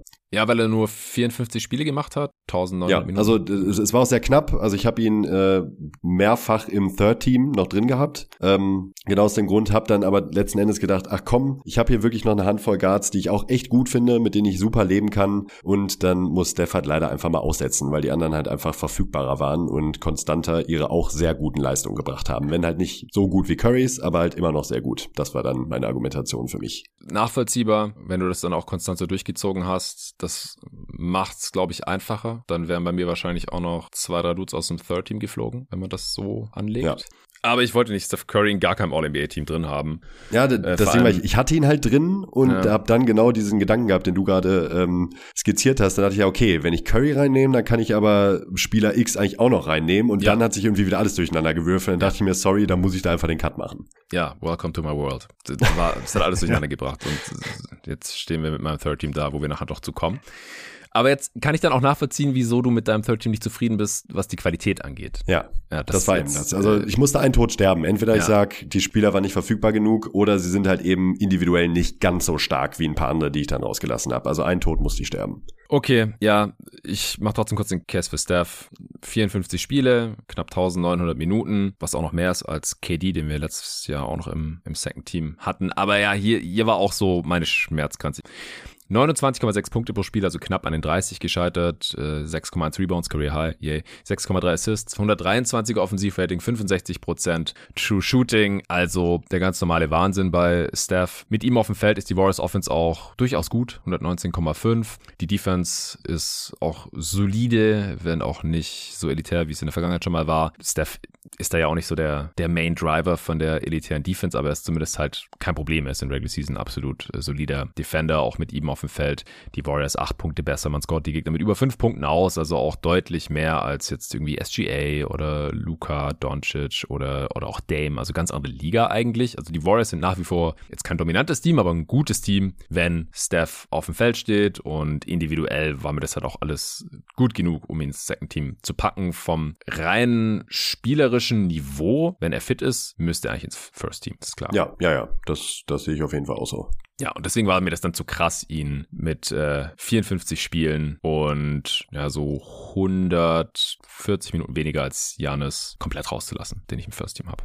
Aber ja, irgendwo muss man halt den Cut machen. Und bei mir ja, ist halt das ist halt auch, also es ist, ist, ja ähnlich wie mit, äh, mit, mit so vielen Dingen im Leben. Ne? Auch wenn ich irgendwo äh, mein Parkticket gezogen habe und mich dann beschwere, ey, ich habe doch nur zwei Minuten länger geparkt, als ich bezahlt habe, dann ich ja. mir halt, ja, aber irgendwo muss ja die Grenze ziehen. Ja. Dann kommt der nächste an, ja, aber ich habe nur drei Minuten länger geparkt. Ja. Und dann der nächste, das ist, ist scheiße, ist, auch, ist auf jeden Fall scheiße. Aber äh, da muss man halt irgendwie durch.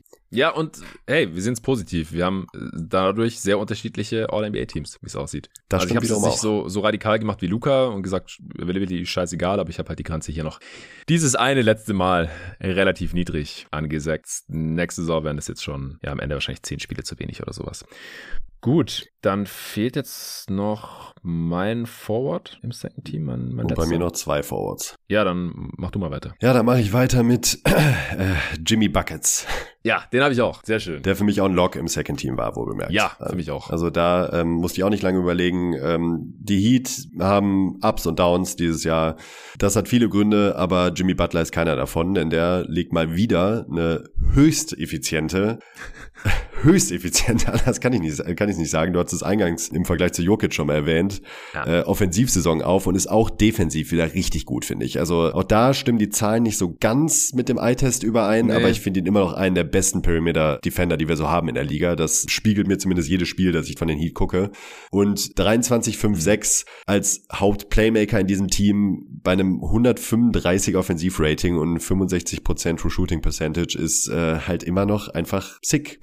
Muss man einfach so sagen. Also Jimmy mhm. Butler kommt nach wie vor an seine Spots, immer an die Spots, an die er will und er kommt vor allen Dingen und da hätte ich gedacht, dass es vielleicht ein bisschen abnehmen würde, trotz seiner Physis. Er kommt halt auch immer noch an die Linie und ist auch deshalb nach wie vor effizient und das ist der große Punkt, undeniable nach wie vor. Ja. Da werden wir auch sicherlich im äh, Playoff Top 10 Ranking nochmal drauf zu sprechen kommen. Mhm. Ähm, das zeichnet ihn einfach aus und darauf kann man sich auch als Team verlassen. War, war nicht so schwankend diese Saison, dass er mal so, so ein 8-Punkte-Spiel rausfeuert und dann wieder ein 40-Punkte-Spiel. Das haben wir dann wahrscheinlich in den Playoffs wieder.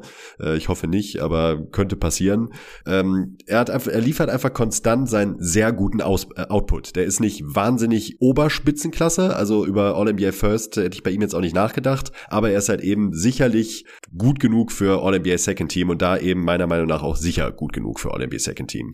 Es ist sehr ja. gut, aber eben nicht absolute Spitze und da finde ich, kann man ihn eigentlich sehr gut einordnen. Ja, das sehe ich alles sehr ähnlich. Im Gegensatz zu den letzten Saisons ist er dieses Jahr auch mit 63 Spielen ganz gut dabei, wenn er die letzten zwei Spiele jetzt macht. Hätte er sogar diese 65 geknackt, was die letzten Jahre halt nicht der Fall gewesen wäre. 2100 Minuten, also Availability jetzt nicht ganz oben mit dabei, aber auf jeden Fall ausreichend für Second Team und natürlich auch deutlich mehr gespielt als Curry. Und obwohl fünf Spiele mehr, nur zwei Minuten mehr als Dame, by the way. Ja, und 23, 6, 5 bei dieser abartigen Effizienz. Äh, das, das ist einfach gut genug offensiv. Ja, er scored so mit am wenigsten im unteren 20er-Bereich von allen Kandidaten, die ich mir angeschaut habe. Aber es ist durchaus ausreichend. Mit ihm auf dem Feld ist die Heat Offense 116er Offensivrating. Also ich frage mich schon, ob wenn er seinen Output hochschrauben würde und dann halt nur noch, was ich, ein 125 Offensivrating hätte, das wir vorhin auch bei Jokic besprochen haben, ob da nicht die Heat Offense insgesamt davon profitieren könnte. Aber dass dieser Dude ist in der Regular Season anscheinend nicht. Spielt da vielleicht auch zu selbstlos und äh, passt raus auf die Shooter, die dann diese halt eher alles bricken. Warum die Defense mit ihm auf dem Feld schlechter ist als ohne, lässt sich, glaube ich, damit erklären, dass die Gegner ihre Dreier deutlich besser treffen, wenn er auf dem Feld ist. Und das ist halt einfach Pech. Denn ich sehe nach wie vor auch noch ganz klar als, als Plus-Defender nicht mehr ja. ganz so krass on-ball wie früher schon mal, aber auf jeden Fall noch ein sehr guter Defender. Und insgesamt sind die Heat ja auch deutlich besser, wenn er auf dem Feld ist. Also plus vier. Ähm, mit ihm auf dem Feld die Heat nur plus 1,4. Das ist der niedrigste Wert, also noch niedriger als der von Lillard tatsächlich. Aber wie gesagt, das liegt halt daran, dass die Defense leider schlechter ist, wenn er auf dem Feld ist, weil die Gegner halt ihre Würfe ein bisschen besser treffen. Deswegen würde ich es ihm jetzt nicht zu sehr anlasten. Also für First Team mhm. einmal positionell natürlich keine Chance gegen Janis und Tatum, aber hier ins Second Team passt er mit ja, diesem Case, glaube ich, sehr, sehr gut rein. Mindestens ins Third Team muss er auf jeden Fall. Ja, diese das finde ich auch. Okay, dann sind wir uns da auch einig. War für mich auch ein Lock äh, fürs Second Team, genauso wie Embiid natürlich äh, und auch Doncic. Bei Lillard und Curry habe ich keinen Lock dran gemacht. Könnte ich auch mit dem Third Team leben. Und wenn man halt die Grenze äh, deutlich über den 1900 Minuten oder 54 gemachten Spielen zieht, dann kann ich auch damit leben, wenn Curry gar nicht drin ist. Jetzt bin ich gespannt auf deinen letzten Forward im Second Team. Ja, und wenn ich mir so meine Teams angucke, muss ich wirklich sagen, also ich hätte deutlich lieber Dame im ersten Team für Luca und dafür Luca auf Forward im zweiten Team, weil die also diese, dieser zweite Forward-Spot hier im Second Team, ganz zu schweigen von den äh, zwei Forward-Spots im Third Team, haben mich wirklich absolut fertig gemacht. Also ich, ich, ich nenne es jetzt mal meine Bauchschmerzkategorie, die jetzt hier anfängt. Uh, jetzt ähm, schon. Wo ich, wo ich mich wirklich schwer getan habe und immer wieder hin und her jongliert habe und äh, sicherlich auch eine Menge Menge Argumente dagegen gibt, aber meiner Meinung nach eben auch ein paar Argumente dafür. Und ich habe mich dann schlussendlich für Jalen Brown entschieden. Wow. Ja, aber habe ich mir gedacht, kommt natürlich hot daher. Größter Kritikpunkt sind wahrscheinlich wirklich seine miesen Advanced Stats. Ne? Also man kann es wahrscheinlich anders sagen, als dass Advanced Stats hassen Jalen Brown. Ja. Und das hat sicherlich auch ein paar Gründe, die nachvollziehbar sind. Ähm, der Hauptgrund für mich sind die äh, Turnover, die er, äh, die er begeht. Und das tut er auch zu oft, gar keine Frage. Turnover sind ein Problem bei ihm. Die reißen auch das Offensivrating runter. Da wäre sonst sicherlich auch, deut wird er deutlich besser stehen. Ballhandling ist nicht gut genug bei ihm ihm, trifft dann oft auch nicht zwingend die richtige Entscheidung. Aber, und das ist jetzt genau mein Punkt, ich war mit, klingt jetzt erstmal wie ein schwaches Argument, aber erstes Argument, ich war mit den anderen beiden Kandidaten, die ich jetzt im Third Team habe, noch unzufriedener. Deshalb ist es dann Jalen Brown geworden. Und das ist eben das Ding, er hat halt konstant, und das muss man ihm lassen, konstant offensiven Output geliefert in dieser Saison. Und ja, das Offensivrating ist halt eben ein Problem. Ja. Er kratzt so gerade an den 60% True Shooting, ist bei 58 50 noch was. Das ist okay, aber er scoret halt eben auch 27 Punkte und verteidigt gut. Und ich würde behaupten, äh, da müsste man jetzt ein paar Celtics-Experten nochmal konsultieren, ob die das auch bestätigen würden. Es wird halt gestaggert bei den Celtics und man merkt, dass Jalen Brown oftmals ohne Jason Tatum auf dem Feld steht und da nicht zwingend die besten Lineups um ihn rum auf dem Feld stehen. Und auch das erklärt zumindest für mich so ein bisschen diesen schlechten On-Off-Wert, den er hat. Denn rein vom Spielerischen her kann ich es wirklich nicht nachvollziehen. Also da ist Jalen Brown bei mir wirklich so ein Kandidat der wenigen, wo ich wirklich sagen würde, da passt Eye-Test mit On-Off einfach nicht zusammen für mich. Denn ja. die Celtics spielen nicht schlechter, wenn Jalen Brown auf dem Feld steht. Ja, die Zahlen sagen was anderes, aber ich glaube, das ist halt eben der große Punkt, dass die Lineups, mit denen Brown auf dem Feld steht, eben nicht der Bringer sind und das liegt weniger an Jalen Brown. Klar, könnte er dann, er ist, er, er ist kein Lead Guard in dem Sinne, dass er ähm, den Ballvortrag übernehmen kann und auch kein wahnsinnig guter Playmaker, aber ein okayer Playmaker und ist halt eben ein guter Scorer. Und das hat er in einem der besten Teams der Liga sehr, sehr, sehr, sehr konstant über die Saison gezeigt und das wollte ich dann letzten Endes belohnen. Es wird in, am Ende wahrscheinlich auch noch einen Ticken mehr Sinn machen, wenn ich eben gleich aus äh, 13 zu sprechen komme, wenn ich da so ähm, gewählt habe. Aber ich habe mich dann schlussendlich für Jalen Brown entschieden. Ja, Jalen Brown ist bei mir in keinem All-NBA-Team gelandet. Okay. Weil mir das statistisch gesehen einfach zu schlecht ist, verglichen mit dem Rest. Ich schaue mir ja, wie gesagt, immer an, auch so, ja, okay, äh, was für ein Team spielt der Dude? Ja, Boston Celtics, Platz 2 im Osten, Rulen, äh, alles cool. Mit ihm auf dem Feld scoren die Celtics die Gegner auch noch mit fast fünf Punkten aus. Also alles gut. Es ist nicht so, dass die Celtics auch immer sacken, wenn er auf dem Feld ist. Aber ohne ihn läuft es halt deutlich besser. Sechs Punkte besser ist halt schon komisch. Und das ist auch nicht so, dass jetzt nur die Defense auf einmal schlechter ist, weil die Gegner alle Dreier treffen oder so. Das ist gar nicht der Fall, sondern die Defense ist drei Punkte schlechter und die Offense ist auch drei Punkte schlechter. Ich habe mir das jetzt ein bisschen genauer angeschaut. Ich habe vorhin auch mal David geschrieben, aber ich glaube, der ist gerade im Stall oder so, oder auf jeden Fall nicht geantwortet, seit ich ihm geschrieben habe, kurz vor unserer Aufnahme, ob er da eine Erklärung hat, weil ich hatte das gar nicht auf dem Schirm. Weil letzte Saison war es nicht so. Da waren die Celtics mit Jalen Brown auf dem Feld sechs Punkte besser. Also genau umgedreht. Das ist ein mhm. Swing von zwölf Punkten. Das kann man nicht spielerisch erklären. Das ist wahrscheinlich Pech. Ich sehe jetzt auch nicht, dass Jalen Brown schrecklich viel falsch macht wenn er auf dem Spielfeld ist. Andere Teams staggern auch. Klar, da kann mal was Komisches rauskommen. Single Season Plus das ist seltsam. Mitchell hatte auch schon da negative Werte in Utah oder so, weil er halt gegen Gobert gestaggert wurde oder so. Aber offensiv ist halt alles schlechter von den vier Faktoren, wenn Brown auf dem Feld ist, verglichen, wenn er nicht drauf ist, außer die Freiwurfrate. Ähm, aber in erster Linie ist es das Offensiv-Rebounding und das ist halt nicht so ganz seine Aufgabe. Und witzigerweise ist es von den defensiven vier Faktoren auch das Rebounding, was deutlich schlechter ist. Wenn Jalen Brown auf dem Feld ist, klar, der könnte vielleicht mehr ausboxen oder selber mehr ja. rebounden, aber was die Bigs machen da in erster Linie, da kann er nicht so wirklich was für. Ich glaube schon, dass es kein Zufall ist, dass er nicht den allerbesten Einfluss auf die Offense hat. Das hat er nämlich eigentlich noch nie gehabt in seiner Karriere, weil er halt kein guter Playmaker ist für andere, sieht die Pässe nicht so, äh, kann er keine oder selten easy Buckets für seine Teammates kreieren, zumindest nicht, ohne dass da auch einige Turnover bei rauskommen. Äh, deswegen ergibt es ziemlich schon Sinn, dass die Turnovers hochgehen mit Jalen Brown auf dem Feld, dass die Effective Field Goal Percentage runtergeht. Und was mich aber viel mehr bei ihm stört, ist, dass er selber so ineffizient ist. Und das hat ihn für mich im Endeffekt gekillt hier. Er hat von allen 30 Dudes, die ich mir angeschaut habe, das schlechteste Offensivrating. 110 ist halt im Jahr 2023 einfach echt mies, echt richtig schlecht. Also das ist minus 5 relatives Offensivrating heutzutage. To Shooting 58 Prozent hast du gerade schon genannt, das ist gerade noch so Durchschnitt und das reicht dann einfach nicht. Also dafür ist er dann insgesamt einfach nicht gut genug. Er braucht einfach viel zu viele Possessions, um auf seine 27 Punkte pro Spiel zu kommen und ist dabei halt nicht gerade Luka Doncic, wo ich ihn dann letztes Jahr halt trotz so einem Wert in einer noch nicht ganz so krass effizienten Liga auch, muss man dazu sagen, noch ins Third Team gepackt habe. Aber wenn du halt so ineffizient bist offensiv und defensiv ist Jalen Brown schon ganz gut, aber halt auch kein All-Defensive-Material oder irgendwie sowas. Gibt schon mhm. auch einen Grund, wieso gegnerische Offenses am ehesten ihn attackieren in den Playoffs, um das halt irgendwie auszugleichen. Also ich, ich sehe schon, ich habe ihn so auf, also gerade dahinter bei den Snaps halt eingeordnet, weil ich das auch alles nicht zu negativ anlasten möchte und ich ja natürlich auch sehe, dass er ein sehr guter Spieler ist. Aber Unterm Strich hat es dann für mich halt nicht in ein All-NBA-Team gereicht. Äh, liegt halt auch daran, dass ich viel mehr Kandidaten habe, weil ich halt nicht diese harte Grenze so weit oben in Anführungsstrichen gezogen habe wie du, sondern bei mir reichen halt 1900 Minuten, um, um noch reinzukommen. Ja, ja, also ich bin halt äh, genau an der Stelle dann auch gespannt, ob die zwei anderen Forwards, die ich dann im Third Team habe, ob du einen von denen über Jalen Brown sehen würdest. Das wäre halt dann gleich mein, äh, meine interessante Frage. Ja, wahrscheinlich nicht. das, okay. Aber ich kann schon verstehen, wie er hier gelandet ist. Kann mir auch vorstellen, dass er in der Realität äh, in All-NBA-Team kommt, ehrlich gesagt. Und wenn wir die Regularien der kommenden Saison anlegen, er hat 67 Spiele, dann hätte er es halt gepackt und die anderen Dudes, die ich ja noch so habe, nicht. Dann äh, kommen wir zum Third Team. Huh? Ja, das Third Team oder auch, wie ich es nenne, das Team der gebrochenen Herzen, so, so ging es mir zumindest.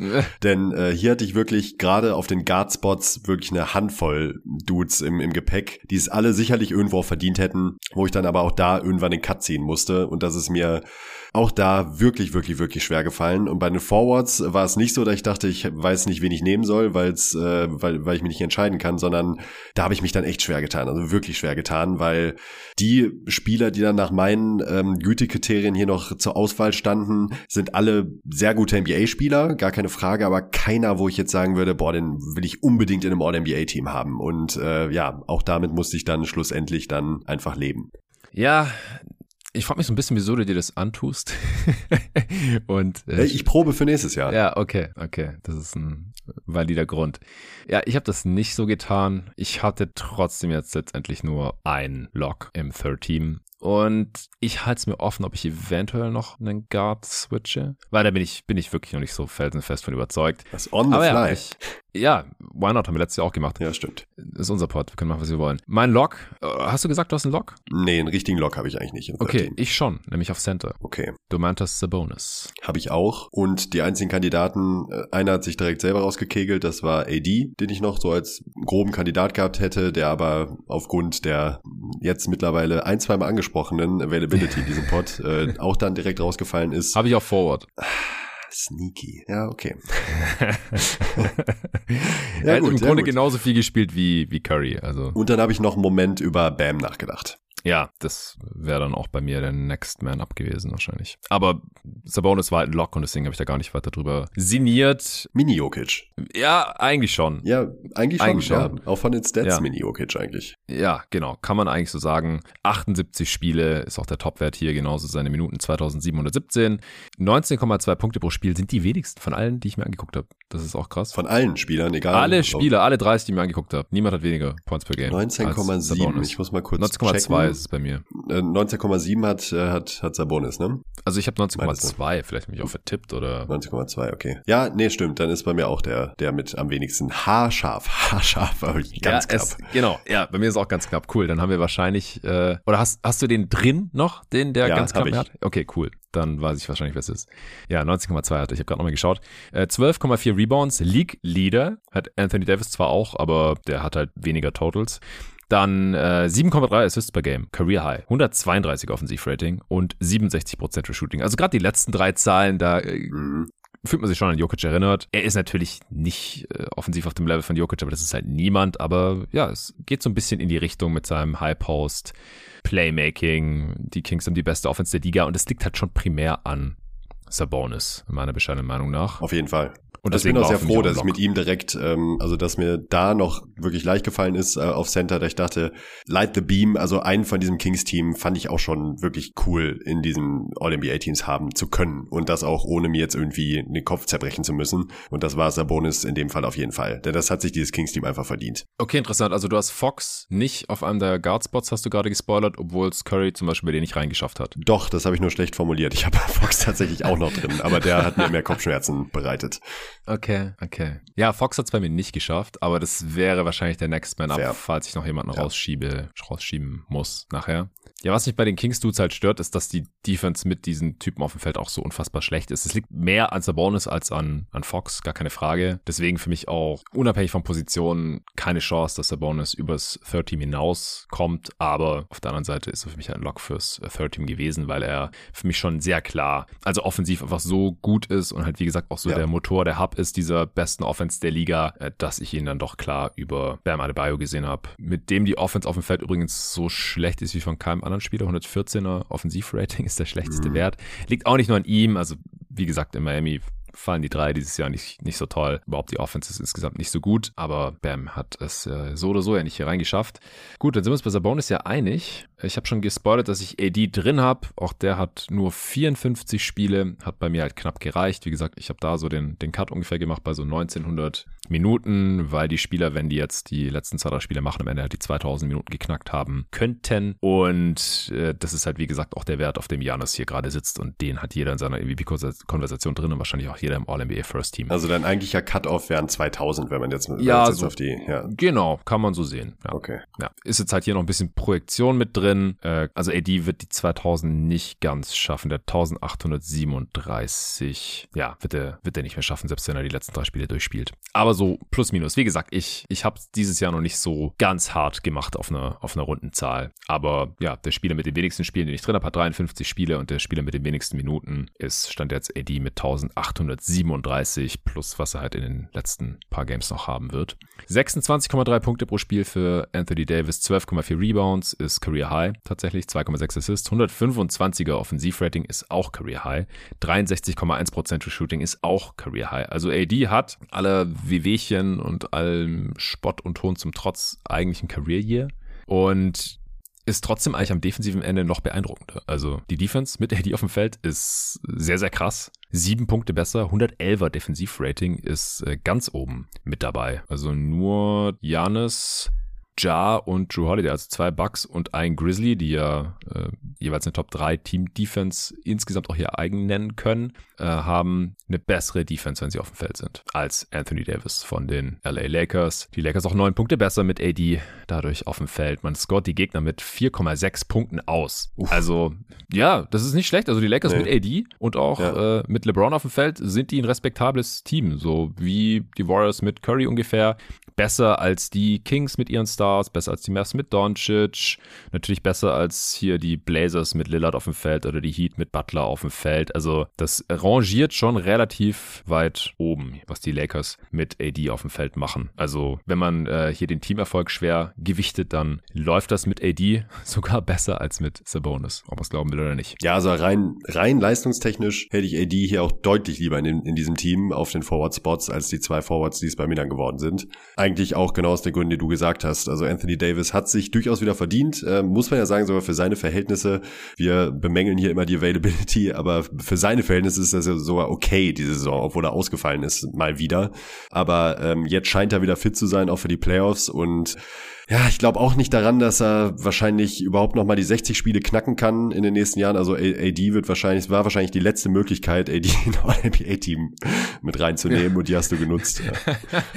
so habe ich da gar nicht drüber nachgedacht, aber ja, also 65, pff, da müsste er halt noch mal 10 mehr machen, als er diese Saison dann wahrscheinlich am Ende hat oder, oder 9 mehr, sowas. Und letzte Saison waren es halt 40 Spiele, die Saison davor 36. Also das war jetzt hier schon noch mal deutlich mehr als die letzten Jahre und er hat auch deutlich besser gespielt als letzte Saison. Ja. Aber für mich ist halt der, der spielerische Unterschied zwischen AD und wen auch immer du da jetzt gleich hast, wahrscheinlich einfach viel zu Gigantisch, groß. ja, ist ja, er auch. Okay, wen hast du? Auch, ja. Ich habe noch ähm, Pascal Siakam. Mm, ja, ja, der war bei mir ja. relativ weit ja, aber da, direkt erste Frage. Siakam über Brown? Ja. Ja? Ja, ich krieg Howell von David, aber ist mir egal. Ja, Siakam hat halt ein 118 Offensivrating, ja. 57% True ja, Shooting finde ich halt auch, ach, fand ich auch tough. 24-6-8, sehr gut, ist immer noch ein guter Defender, auch wenn man da immer wieder hört, dass er da abgebaut hat, finde ich jetzt nicht so auffällig, um ehrlich zu sein. Äh, Da gefällt er mir eigentlich immer noch super. Und ist Bessere halt, Defender als Brown in meinen Augen. Das auf jeden Fall. Das, äh, das würde ich auch sagen, auf jeden Fall. Offensiv, aber nicht auf Browns Level, auch wenn das Offensivrating da vielleicht was anderes äh, suggeriert, aber da wäre jetzt mir gerade in den Playoffs, ähm, gut, sollte jetzt hier eigentlich nicht zur Sache tun, aber gerade in den Playoffs hätte ich dabei äh, Siakam noch ein bisschen mehr Bauchschmerzen. War aber halt eben aufgrund der Kandidaten, da kann ich jetzt auch mal direkt spoilern, also die drei Dudes, die ich hier noch in Erwägung gezogen habe, für die zwei letzten Forward-Spots waren äh, Siakam, Julius Randle und Lauri Markanen die finde ich halt alle so ganz gut. aber halt eigentlich alle nicht so super gut, sind aber halt auch mhm. alle eben available. Und auch spielen jetzt auch alle nicht bei so super Teams. Da war Julius Randle dann tatsächlich noch der, wo ich am ehesten sagen könnte, okay, der verdient es sich dann auch noch irgendwie aufgrund seiner Teamleistung. Äh, auf den kommen wir gleich noch zu sprechen. Äh, Siakam hat 2600 Minuten gespielt, halt dann auch noch mal eine ganze Ecke mehr als ein Anthony Davis beispielsweise. Ja, ja. 70 Spiele geknackt. Ja, das war letzten Endes für mich dann auch eben wieder der, der Tiebreaker.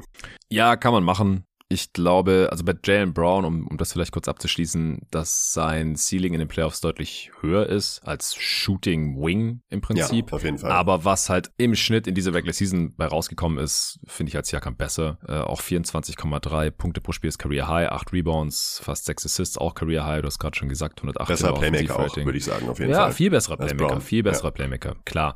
Wenn bei Siakam halt der Wurf nicht fällt, der Dreier nicht fällt, dann ist er einfacher zu verteidigen als Brown, denke ich mal. Und Brown ist ein viel besserer Shooter. Aber da hört es dann für mich eigentlich auch schon auf. Also alles andere kann mhm. Siakam aus meiner Sicht eigentlich besser. Ja. Aber hat es bei mir auch nicht reingeschafft. Und wer waren deine anderen Kandidaten jetzt noch Randall und Markkanen? Genau, und da habe ich mich dann für Julius Randall letzten Endes entschieden, mhm. äh, den ich letztes Jahr auch nicht mit reingenommen hatte. Ähm, der spielt letztes dieses Jahr, Jahr aber tatsächlich ja sowieso nicht, aber vor zwei Jahren. Äh, vor zwei Jahren, genau. Die Frage, vor, ja. vor, zwei Jahren, genau. Sorry. Vor zwei Jahren habe ich ihn nicht ja. mit reingenommen. Ich finde ihn aber tatsächlich auch besser als vor zwei Jahren.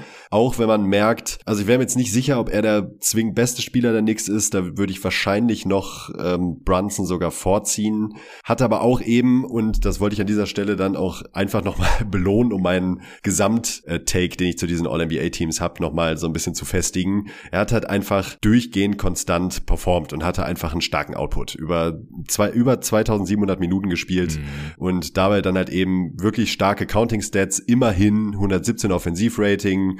58% True Shooting ist okay, ist auch nicht Spitzenniveau, aber da hatte ich leider nicht mehr die Möglichkeit, mir hier die Spitzenleute rauszusuchen. Deshalb hat dann das Gesamtpaket für mich da einfach gestimmt. Also der hat halt einfach konstanten, vor allen Dingen Scoring-Output geliefert über die ganze Saison. Und das bei einem Team, das sicherlich ein paar Leute eher noch ein bisschen schlechter gesehen hätten ähm, vor, vor diesem Jahr, als es dann letzten Endes hier abschneidet mit New York. Ja, 77 Spiele, äh, wird auch dabei bleiben, denn er fällt gerade aus, nachdem er umgeknickt ist neulich. Aber trotzdem äh, hat er hier die, die zweitmeisten Spiele von allen hinter ja. Sabonis, 2737 Minuten. Also äh, Availability ist, ist da. 25 Punkte pro Spiel ist auch Career High. 117 Offensivrating auch. Also offensiv komplettes Bounceback hier, auch wenn der Dreier am Ende nicht mehr so toll gefallen ist. Über die Saison jetzt auch wieder unter 35 Prozent. Ich bin halt nicht so überzeugt von seinem offensiven Spielstil, auch wenn das jetzt gerade im Zusammenspiel mit Brunson und dann mit ausreichend Shooting außenrum mit äh, Quigley und Grimes ähm, zumindest zeitweise dann auf jeden Fall ausreichend war. Was mich bei beiden nix Kandidaten stört und es hat ja jetzt keiner von beiden bei mir reingeschafft im Endeffekt. Und wenn, dann wäre es eher Brunson, ist, dass die Defense halt ohne die beiden jeweils so viel besser ist. Hast du das gesehen? Das ist unfassbar. Ja, Randall ist kein guter Defender. Genau. Bei, und Brunson auch nicht. Also Brunson halte ich für solide. Äh, es ist natürlich auch jetzt nicht seine Schuld, dass die Knicks Defense 8 Punkte, 8 Punkte, 7,8 schlechter ist mit Brunson auf dem Feld. Bei Randall sind 6,6, kann ich schon eher erklären. Ist aber eh so ein Ding, dass die Knicks Bench Units ähm, viel besser verteidigen und das äh, schlägt ja natürlich dann auch zu Buche. Aber das ist, geht halt so weit, dass die Defense mehr schlechter ist, als die Offense besser ist, wenn diese Dudes drauf sind, sodass die Knicks unterm Strich sowohl ohne Brunson als auch ohne Randall statistisch gesehen besser spielen. Es ist knapp, mhm. 0,8, 0,5, aber es ist so. Und das ist halt schon ein bisschen, bisschen weird dann. Und solche Sachen sieht man jetzt halt dann immer mehr. Bei Brown haben wir es ja vorhin auch schon angesprochen. Solche Dudes musste ich jetzt halt im Zweifel nicht mit reinnehmen und du halt schon. Also sind halt für mich Fringe All-NBA-Spieler, ja, wenn halt die ganzen sind's auch eigentlich. Superstars, weil die nur im mittleren 50er-Bereich Spiele absolviert haben am Ende wie Curry oder AD die, halt klare Top 10 oder mindestens Top 15 Spieler halt sind, je nachdem, wo man da jetzt AD haben will. Ähm, spielerisch, wenn die halt rausfallen, ja klar, dann rücken halt Brown, Randall, Brunson und Co. nach. Aber Brunson hast du nicht drin, oder? Brunson habe ich nicht drin, nee. Okay. Fox hast du noch drin? Fox habe ich drin. Und Drew Holiday. Genau. Ja, das ist nämlich der, der 19,3 Punkte pro Spiel hat. Das ist auch ein Career High, 5,1 Rebounds pro Spiel, auch Career High, 7,4 Assists, 118 Offensivrating, 59% True Shooting. Die Statline haut niemanden um, das ist klar. Aber ich habe ihn auch ins All-NBA Third Team gesteckt, weil ich auch echt gerne mal so einen Spieletyp honorieren möchte. Ja. Ist vielleicht der beste Perimeter Defender der Liga und das ja, sieht man halt nicht im Boxscore, logischerweise. Man kann es ein bisschen erahnen, die Bucks Defense ist fünf Punkte besser mit ihm auf dem Feld, aber seine Minuten überschneiden sich natürlich auch mit den ganzen anderen Kassen-Defendern der Bucks, mit äh, Lopez, mit Janis. Aber trotzdem, das kommt nicht von ungefähr, dass die Bucks Defense mit ihm auf dem Feld äh, nur 109 Punkte auf 100 Possessions zulässt, was äh, hier so der beste Wert ist von allen. Und ich habe es ja vorhin auch schon mal angeschnitten. Also die Bucks sind ja, insgesamt ne? 12,5 Punkte besser mit ja. ihm auf dem Feld. Das ist der zweitbeste Wert nach den 26,5 ja. von Jokic, aber es ist der zweitbeste Wert.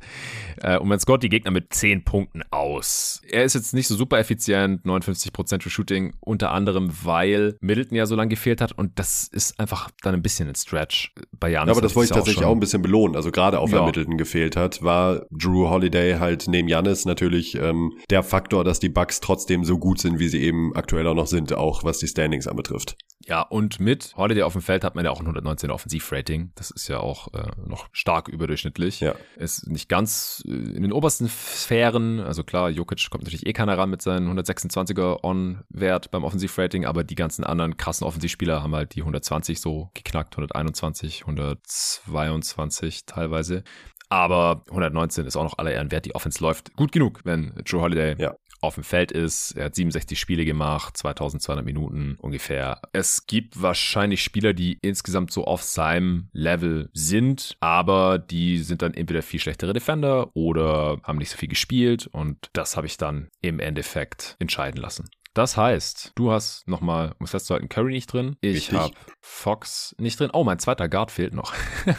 Achso, ja, ja und, und, auch über Fox haben wir eigentlich auch nicht gesprochen. Ne? Ja, genau. Ich, ich bin gerade noch überlegen. Also da, das lasse ich mir jetzt echt offen. Das werde ich jetzt hier live im Pod quasi entscheiden, wenn ich da reinnehme. Ich, ich hau mal die Kandidaten raus. Ich habe hier mit Bleistift eingetragen James Harden als mein ah. All-NBA Third Team Guard und mache kurz den Case dafür. Ich glaube, dass Harden mittlerweile in der Regular Season unterschätzt ist, weil er nicht mehr auf dem MVP-Level spielt. Aber man sollte halt nicht vergessen, dass er da auf einem unfassbar kranken Niveau agiert hat und dass es nicht im Umkehrschluss heißt, nur weil er jetzt, was ich, 15 Punkte im Schnitt weniger macht als vorher, dass er kein sehr, sehr guter NBA-Spieler mehr ist. Also natürlich gerade offensiv. Er macht immer noch 21 Punkte pro Spiel, 6 Rebounds, 10,8 Assists, League Leader. 124er Offensivrating ist Career High. James Harden hat diese Saison im Offensivrating sein Career High aufgestellt. Es ist knapp, aber es ist passiert.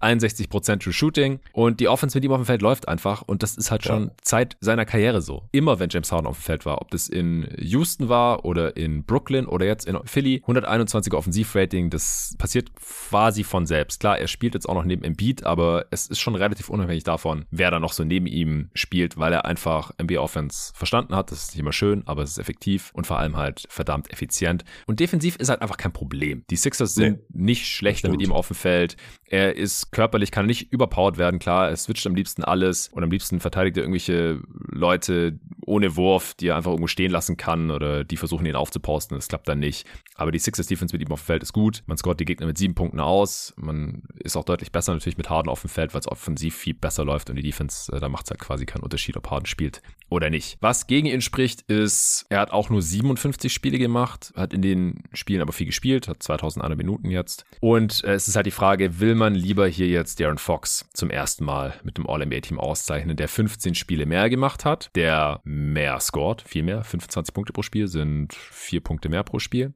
der überhaupt nicht natürlich der Playmaker ist, der Harden ist, der deutlich ineffizienter als Harden ist mit einem 119er Offensivrating und unter 60% True Shooting. Defensiv auch nicht berühmt, auch kein Problem diese Saison aus meiner Sicht, dass äh, er jetzt hier den schlechtesten On-Court-Wert hat, was das Defensivrating angeht. Das liegt eher an den Kings als jetzt an Fox individuell, aber er ist halt Teil dieses Teams. Mit ihm auf dem Feld sind die Kings halt nur plus 3,3, das ist okay, aber jetzt nicht unbedingt ein riesen Pluspunkt und die Kings sind auch nur ein Punkt Punkt. Besser mit Fox auf dem Feld. Also so die Advanced Stats, die mögen Fox jetzt auch nicht so besonders. Er spielt seine beste Saison. Die 25 Punkte pro Spiel sind kein Career High, aber gleich auf und er ist deutlich effizienter als in seiner bisherigen NBA-Karriere. Aber im Vergleich mit diesen ganzen anderen äh, Typen hier und vor allem halt auch explizit mit James Harden kommt er da halt nicht ganz ran. Aber ich. Ja, aber der große Punkt bei Fox ist ja wirklich äh, Captain Clutch dieses Jahr, ne? Ja. Und der ist auch einfach sick, also wirklich sick. Fox hat 23 mehr Clutch Field Goals in dieser Saison gescored als jeder andere Spieler in dieser Liga. 23, was mhm. ich echt nicht ohne finde. Äh, ja, das, das ist schon kräftig. Und in der Crunch Time, also zumindest in den letzten fünf Minuten, wenn äh, die, die Scoring Margin sich irgendwo äh, zwischen fünf Punkten oder weniger befindet, äh, hat er auch eine True Shooting von 61,4, was ich auch richtig stark finde. Also klatschmäßig ist äh, Darren Fox dieses Jahr eine absolute Naturgewalt. Und das war bei mir dann tatsächlich auch der ausschlaggebende Faktor, warum ich ihn dann beispielsweise einem James Harden oder auch einem Jalen Brunson ähm, vorgezogen habe, weil das ist wirklich, also ich würde wirklich so weit gehen und sagen, dass äh, die Kings, gut, das ist jetzt nicht weit aus dem Fenster gelehnt, dass die Kings nicht da wären, wo sie sind ohne Fox, das ist klar, aber äh, Darren Fox hat ähm, den Kings eine Menge Spiele gewonnen dieses Jahr, davon bin ich sehr fest überzeugt und das war mir schon durchaus was wert, muss ich sagen.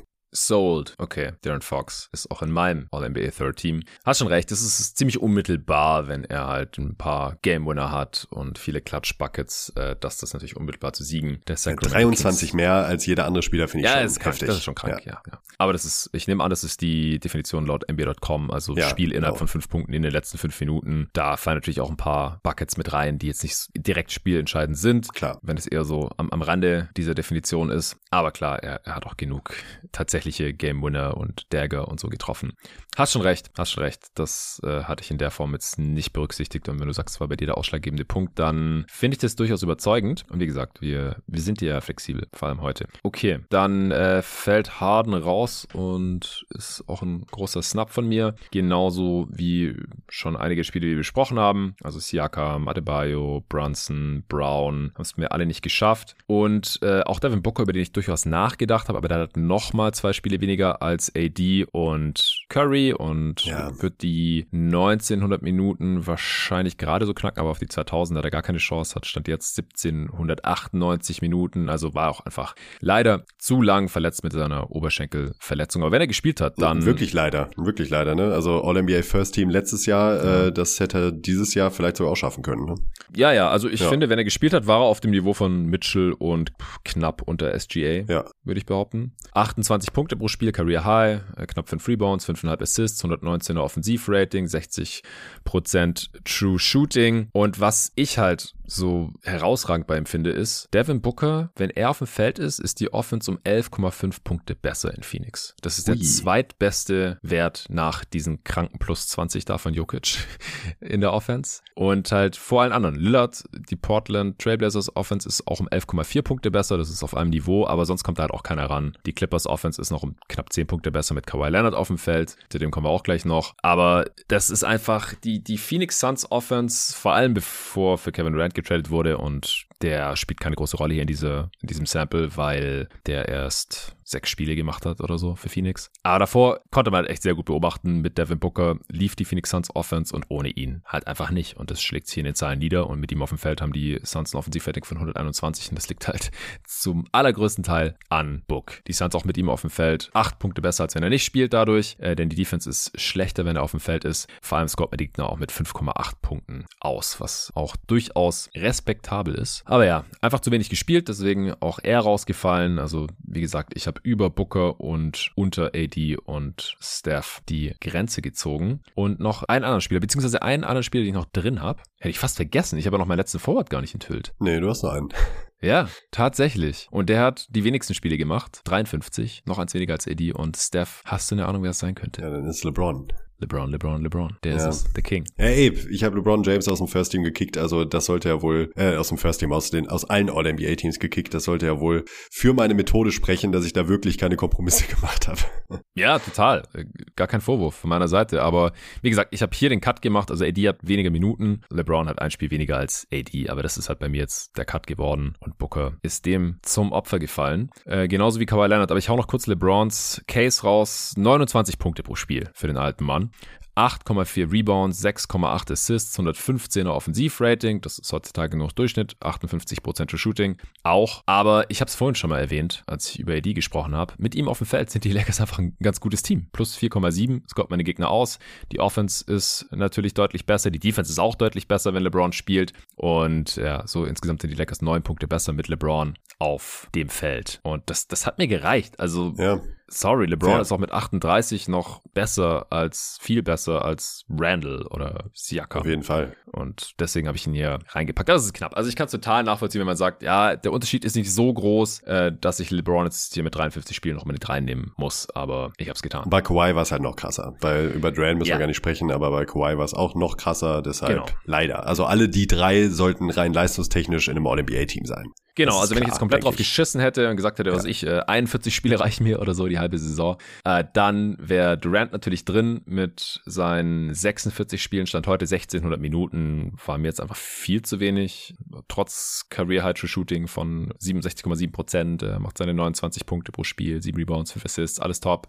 Äh, auch wenn er auf dem Feld ist, egal ob für Phoenix oder Brooklyn zusammengenommen, Scotland geht mit über 8 Punkten aus. Das ist auch äh, sehr weit oben mit dabei. Also wenn Durant auf dem Feld ist, dann hat man einfach ein Top-Team, quasi automatisch aber einfach zu wenig zur Verfügung gestanden diese Saison. Und Kawhi hat 50 Spiele, also liegt er genau zwischen LeBron und Durant, knapp 1700 Minuten. Seine durchschnittlichen Zahlen hauen jetzt auch gar niemanden um unbedingt. Knapp 24 Punkte, 6 Rebound, 4 Assists, aber er hat ein Career High im True Shooting mit 62,5 Prozent, 125 Offensivrating, ist auch sehr nah dran an seiner Effizienz der vorletzten Saison, als er zum letzten Mal gezockt hat. Und ich habe es vorhin schon mal erwähnt, die Clippers Offense ist mit ihm auf dem Feld halt auch auf einmal richtig stark. 120 Offensivrating fast. Defense auch besser. Und deswegen sind die Clippers auch über 11 Punkte besser mit ihm auf dem Feld und mit ihm auf dem Feld auch bei plus 6, was auch respektabel ist. Aber ja, das, das hat nicht gereicht. Ansonsten für Paul George hat es aus sowohl Gründen der Availability als auch der Effizienz nicht gereicht. Also ist mal wieder relativ ineffizient. 113 ist halt auch unterdurchschnittlich mittlerweile und auch nur 56 Spiele gemacht, hatte kein Case. Halliburton hatte letztendlich auch zu wenig Spiele. Ja, das waren jetzt dann auch schon fast alle Kandidaten, die ich mir überhaupt angeguckt habe. DeRozan und Garland habe ich mir auch noch kurz angeschaut. Porzingis, ja. als äh, im, im Discord gefragt wurde, ey, sein Case ist besser als ich dachte. Der hat ein Career Year und hat 65 Spiele gemacht. Also er hätte auch die offizielle Grenze hiermit überschritten. 23,2 Punkte pro Spiel, Career High, 8,4 Rebounds, 2,7 Assists, auch Career High, 121 Offensivrating und 63% Shooting ist auch Career High. Aber er spielt halt für die Wizards und die sind auch mit ihm auf dem Feld nur bei plus 2,1 und dann, also bei einem SGA oder einem Jimmy Butler oder einem Damien Lillard kann ich da noch drüber hinwegsehen, wenn man die Gegner halt gerade so ausscored oder auch bei Doncic, wenn die auf dem Feld sind, weil die einfach so offensichtlich überragende Basketballspieler sind, offensiv und oder defensiv und das ist Porzingis halt nicht. Also der ist auch eher ein Play-Finisher im Gegensatz zu den ganzen anderen genannten, der kreiert relativ wenig für sich und die anderen, defensiv ist er auch nicht die Force, ähm, auch wenn die Defense mit ihm auf dem Feld ein bisschen besser ist. Also die Wizards sind mit ihm auf dem Feld schon besser, aber halt nicht gut genug und er ist dann individuell auch nicht überzeugend genug, dass er hier irgendeine Chance hat, an Sabonis vorbeizukommen als Center im All-NBA Third Team. Oder auch eben, um ihn irgendwie auch vor noch reinzuschustern. Und Trae Young, habe ich mir auch noch angeschaut. Career, Career High 10 Assists. Was bei dir eigentlich mit John Morant? Ah, oh, ja, den habe ich vergessen. Sorry. Ähm, war eine Mischung aus nicht die beste Saison. Er hat das niedrigste True Shooting von allen Dudes, die ich mir angeschaut habe. 55,7 Prozent ist mhm. echt widerlich heutzutage. 114 ja. Offensivrating. Also er hat ein bisschen einen Down Year. Dann hat er, stand jetzt auch nur 1924 Minuten, also unwesentlich mehr als Steph oder LeBron oder auch AD. Und daran ist er auch noch selber schuld. Also ja, kein Mitleid dafür. Kein Gedanke. Ja, genau. Also ist die Kombination aus, er zwingt mich jetzt nicht aus spielerischen Gründen und dann halt noch Availability, die auch noch selbst verschuldet ist, dann hat es halt nicht gereicht für mich. Interessanterweise ist die Grizzlies. Ja, es war tough. Ganz kurz noch, interessanterweise ist die Grizzlies Offense mit Morant auf dem Feld auch nur 1,8 Punkte besser. Auch ein bisschen seltsam. Also es ist einfach nicht die beste Saison von Morant, obwohl er ein Career hat in Assists. Yay.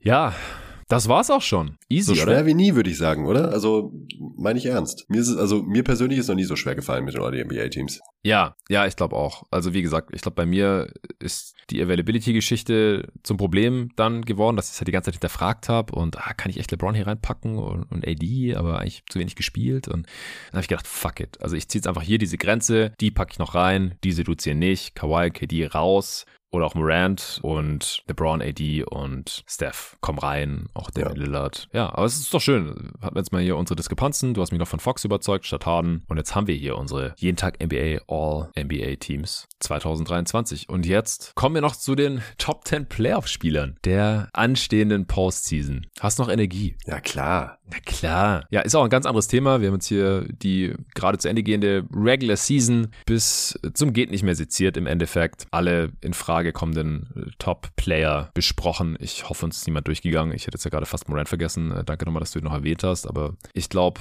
im Endeffekt haben wir alle. Also es sind auch einige ausgefallen. Also Chris Paul hat keinen Case mehr. Nee. DeRozan war letztes Jahr noch im All-NBA. Anthony Edwards vielleicht noch. So ganz ja, fringe.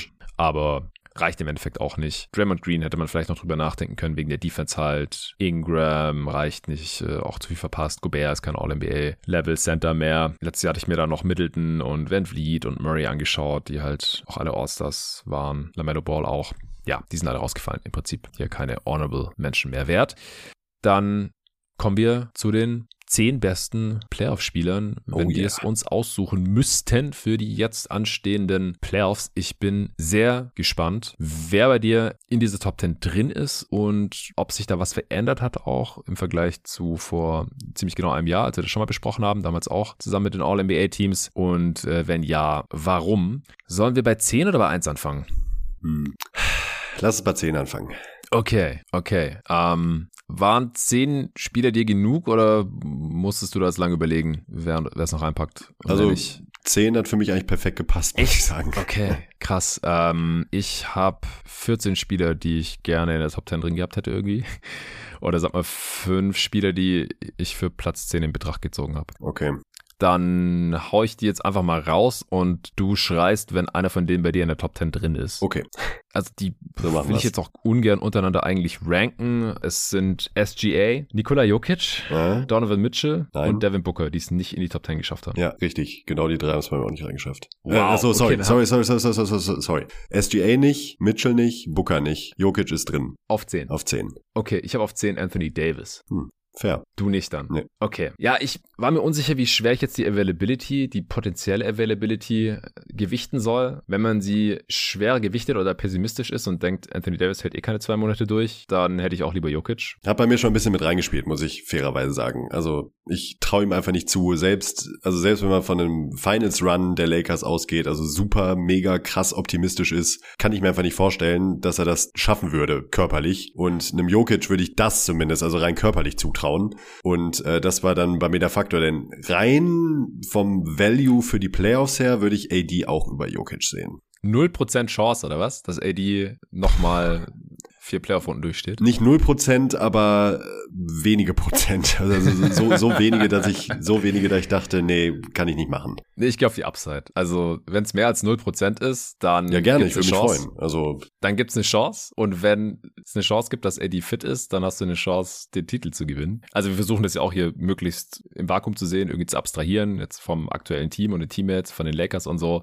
Äh, Das hat jetzt nichts mit dem Roster der Lakers zu tun, sondern einfach nur, welchen Spieler halten wir für gewinnbringender in den, in den Playoffs. Ja, so wie wir es Ja. auch vor der Saison immer machen für unsere Top 30 äh, Spiele für die Regular Season. Und mit Jokic sehe ich es halt immer noch nicht, wie man vier verschiedene Playoff-Gegner besiegt, weil Defense. Nee. Muss ich, glaube ich, nicht nochmal erklären hier. Habe ich schon tausend verschiedenen Podcasts gemacht. Wenn man es anders sieht, okay, ich, ich sehe es halt so. Und bis ich das Gegenteil gesehen habe, dass äh, Jokic gegen verschiedenste Playoff-Offenses Runde für Runde defensiv überlebt, äh, glaube ich es halt einfach nicht. Und deswegen halte ich es für sehr unwahrscheinlich, dass man den Titel gewinnt. Und halte es für wahrscheinlicher, dass Davis vier Runden überlebt. Und dass, Ja. äh, wenn er in einem soliden Team steht, und davon gehen wir aus für diese Übung, dann, äh, als das passiert ist, sind sie halt Champ geworden. also sagen wir so, ich vertraue Anthony Davis Gesundheit noch weniger als Nikola Jokic's Defense.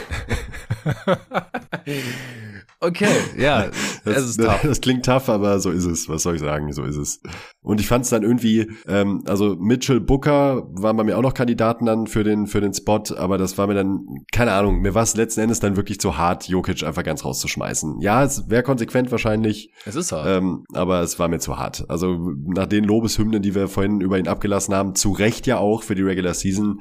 Die Playoffs sind dann so anderes Parkett und folgen so anderen Regeln, dass man den Case durchaus machen kann, Nikola Jokic nicht als sein, als einen seiner Top 10 Playoff-Spieler für die kommende Postseason zu sehen, was sich einfach verrückt anhört, aber total nachvollziehbar ist. ist so. Also es mag sicherlich Leute geben, die haben ihn sogar in der Top 3 oder es gibt wahrscheinlich Ja. sogar Leute, die würden ihn als, Natürlich. erst als, als ersten Spieler nehmen für die kommende Postseason. Aber no way, also nicht mit mir. Good luck. Also, Ja, ich weiß nicht, wie gesagt, ich weiß nicht, was ich noch dazu sagen soll. Es illustriert einfach sein Skillset meiner Meinung nach perfekt, dass wir vorhin diese Lobeshymnen über ihn gesungen haben und gesagt haben, ja, er ist unser MVP und er ist All-NBA First Team Center, er ist der beste Offensivspieler dieser Liga, er ist so krass. Aber defensiv ist halt leider genau das Gegenteil. Also in der Regular Season halt noch nicht, aber in den Playoffs dann halt meiner Meinung nach schon. Das erwarte ich. Das ist das, was ich die letzten Jahre gesehen habe. Kann sein, dass man mehr Runden gewinnt, als ich denke, weil es irgendwie einen Shootout gibt oder weil der gegnerische Coach das nicht hinbekommt, das effektiv genug zu attackieren oder gegnerische Stars verletzen sich und dann reicht die Teamqualität insgesamt nicht oder so. Aber ich glaube halt nicht, dass es vier Runden hintereinander passiert. Dieses Jahr ist im Westen alles möglich. Also die Nuggets können auch in die Finals kommen, falls sie ein bisschen Glück haben. Jedes Team braucht Glück auf dem Weg in die Finals. Hatten die Suns ja auch 2021. Gegnerische Stars verletzen sich und so weiter. Haben wir alles schon gesehen. Wenn das den Nuggets auch passiert, okay. Aber wenn das Team, was dann in den Finals steht, da aus dem Osten, Celtics, Bucks oder hey, vielleicht die Sixers, wäre geil, dann glaube ich es halt nicht, dass man 16 Spiele gewinnt am Ende. Das Nee. wird aus meiner Sicht nicht passieren und deswegen kann ich den auch nicht hier in die Top 10 packen, weil ich habe einfach 10 Spiele gefunden, wo ich es für wahrscheinlicher halte, wenn sich bei meinem Contender alles um diese Spieler dreht, offensiv und äh, wenn die natürlich auch defensiv auf dem Spielfeld stehen müssen, wenn es um die Ja, Wurst ich war geht. wahrscheinlich einfach zu soft und äh, Jokic Ja. deshalb auf 10 gepackt. Soft. Wirklich, wahrscheinlich ja. Do it. Ja, wahrscheinlich, wahrscheinlich zu soft. ja. Mach dich frei. Mach dich frei, ja. Ja, äh, und dann halt auch Booker Mitchell noch ganz kurz als Honorable Mentions. Wir haben von Booker halt schon gesehen, dass es mit ihm offensichtlich geht, in die Finals zu kommen.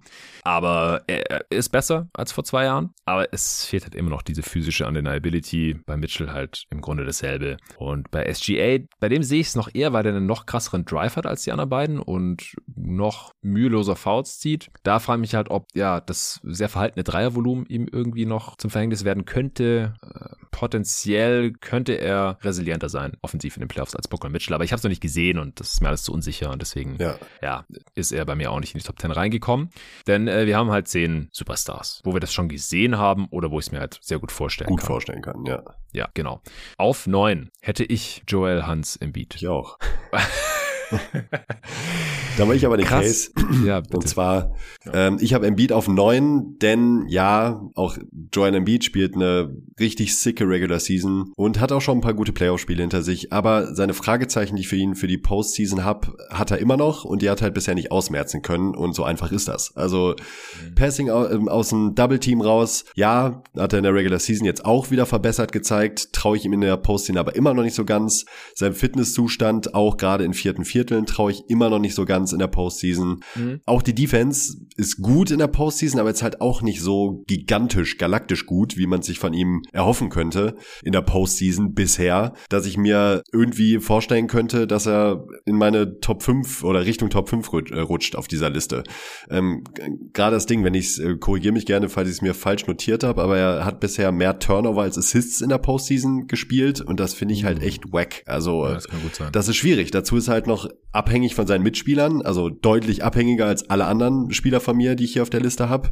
Ähm, Jokic kann man da tatsächlich auch ein bisschen rausnehmen, denn der kann tatsächlich, wenn er will, den Ball selbst nach vorne bringen ähm, und so direkt die, die Offense starten. Das kann Embiid nicht. Und ja, das sind für mich die Punkte, bis er das nicht gezeigt hat, dass er mal in die Conference Finals kommen kann. Sorry, aber dann werde ich ihn sicherlich anders eingruppieren. Hat er sich dann noch verdient, aber das soll er mir erstmal zeigen. Und deshalb bisher noch auf Platz 9. Ja, unterschreibe ich zu 100 Prozent. Ich kann mir sehr gut vorstellen, dass er er diese Postseason mal fit bleibt, weil er hat ja jedes Jahr irgendwas anderes. Das hängt nicht wirklich miteinander zusammen, außer vielleicht, dass er 2,18 Meter groß ist und 300 Pfund wiegt. Aber ich halte halt nicht für ausgeschlossen, dass er fit bleibt, genauso wie bei AD. AD ist halt noch verletzungsanfälliger, aber bei dem sind es auch nicht grundsätzlich chronische Sachen. Deswegen lege ich dieselbe Logik natürlich bei Embiid an und gehe noch eher davon aus, dass er mal fit bleiben kann. Das würde ich sehr, sehr gerne mal sehen. Ich, ich hoffe es wirklich inständig und ich kann mir dann vorstellen, dass er einfach alles zerstört, weil das Skillset dazu ja, klar, hat er. Kann sein. Kann sein. Und dann müssten wir ihn, wenn wir in einem Jahr vielleicht wieder dieses Format hier machen, dann vielleicht in Top 3 schieben oder sowas. Aber bevor wir das nicht gesehen haben, sind es halt sehr große Fragezeichen.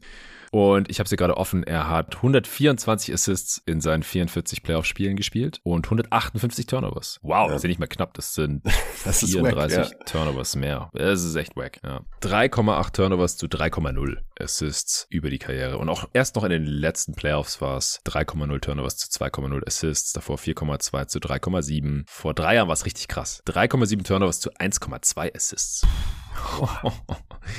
Er hat sich da verbessert, aber würde ich auch ganz gerne noch gegen verschiedenste Playoff-Defenses sehen. Platz 8. Achso, ja, und übrigens, ich kann es dazu sagen, letztes Jahr hatte ich Embiid noch auf 6. Aber da haben sich jetzt noch mal ein paar Dudes an ihm vorbeigeschoben, die entweder letztes Jahr nicht in den Playoffs waren, also schon safe raus waren, oder verletzt waren. Oder die ich einfach noch schlechter gesehen habe, offensichtlich. Wir kommen gleich dazu. Auf Platz 8 habe ich Jimmy Butler. Ich auch. Jetzt hör doch auf, Mann. Ja, sorry, was soll ich machen? Alter. Ja, nix. Aber was sollst du machen, soll ich eher sagen. Ich, warum soll ich da schuld sein? Dann bist du es ja auch schuld. Ja, wir sind beide schuld, ganz offensichtlich. Ich hatte letztes Jahr nicht in der Top 10. Ich weiß nicht mehr, wo du ihn hattest. Oh, ich weiß leider auch nicht mehr, um echt zu sein. Ich habe nicht nochmal geguckt. Meine letzte Top 10 habe ich mir nicht nochmal angeguckt. Okay. Aber wahrscheinlich auch nicht, aufgrund der desaströsen Leistung gegen die Bucks im Vorjahr. Genau. In der ersten Runde, aber das hat halt letztes Jahr wieder mehr als wettgemacht. Auch da über Butler haben wir auch in der Top 30 ja nochmal intensiv gesprochen schwankend in den Playoffs. Mal sind es 11 Punkte, mal sind es 45, aber er kann halt eben auch 45 machen. Und aufgrund seiner Position, seiner Defense, seines Playmakings, seiner, wenn er will, Undeniability, ähm, ist er für mich auch wirklich ein begnadeter Playoff-Spieler einfach. Also mir kann kein Mensch erzählen, also ich, ich weiß nicht, ob das, nee, doch, davon bin ich überzeugt. Ich glaube, keiner würde sagen, ich guck, ich, spiele lieber gegen Jimmy Butler in der Serie als gegen Joel Embiid. Wenn ich den Teamkontext komplett ausblende, natürlich, ne? Also ja, jetzt einfach mal nur so. Jimmy Butler Jokic. oder Jokic, genau, auch auch auch ein ähm, sehr gutes Beispiel.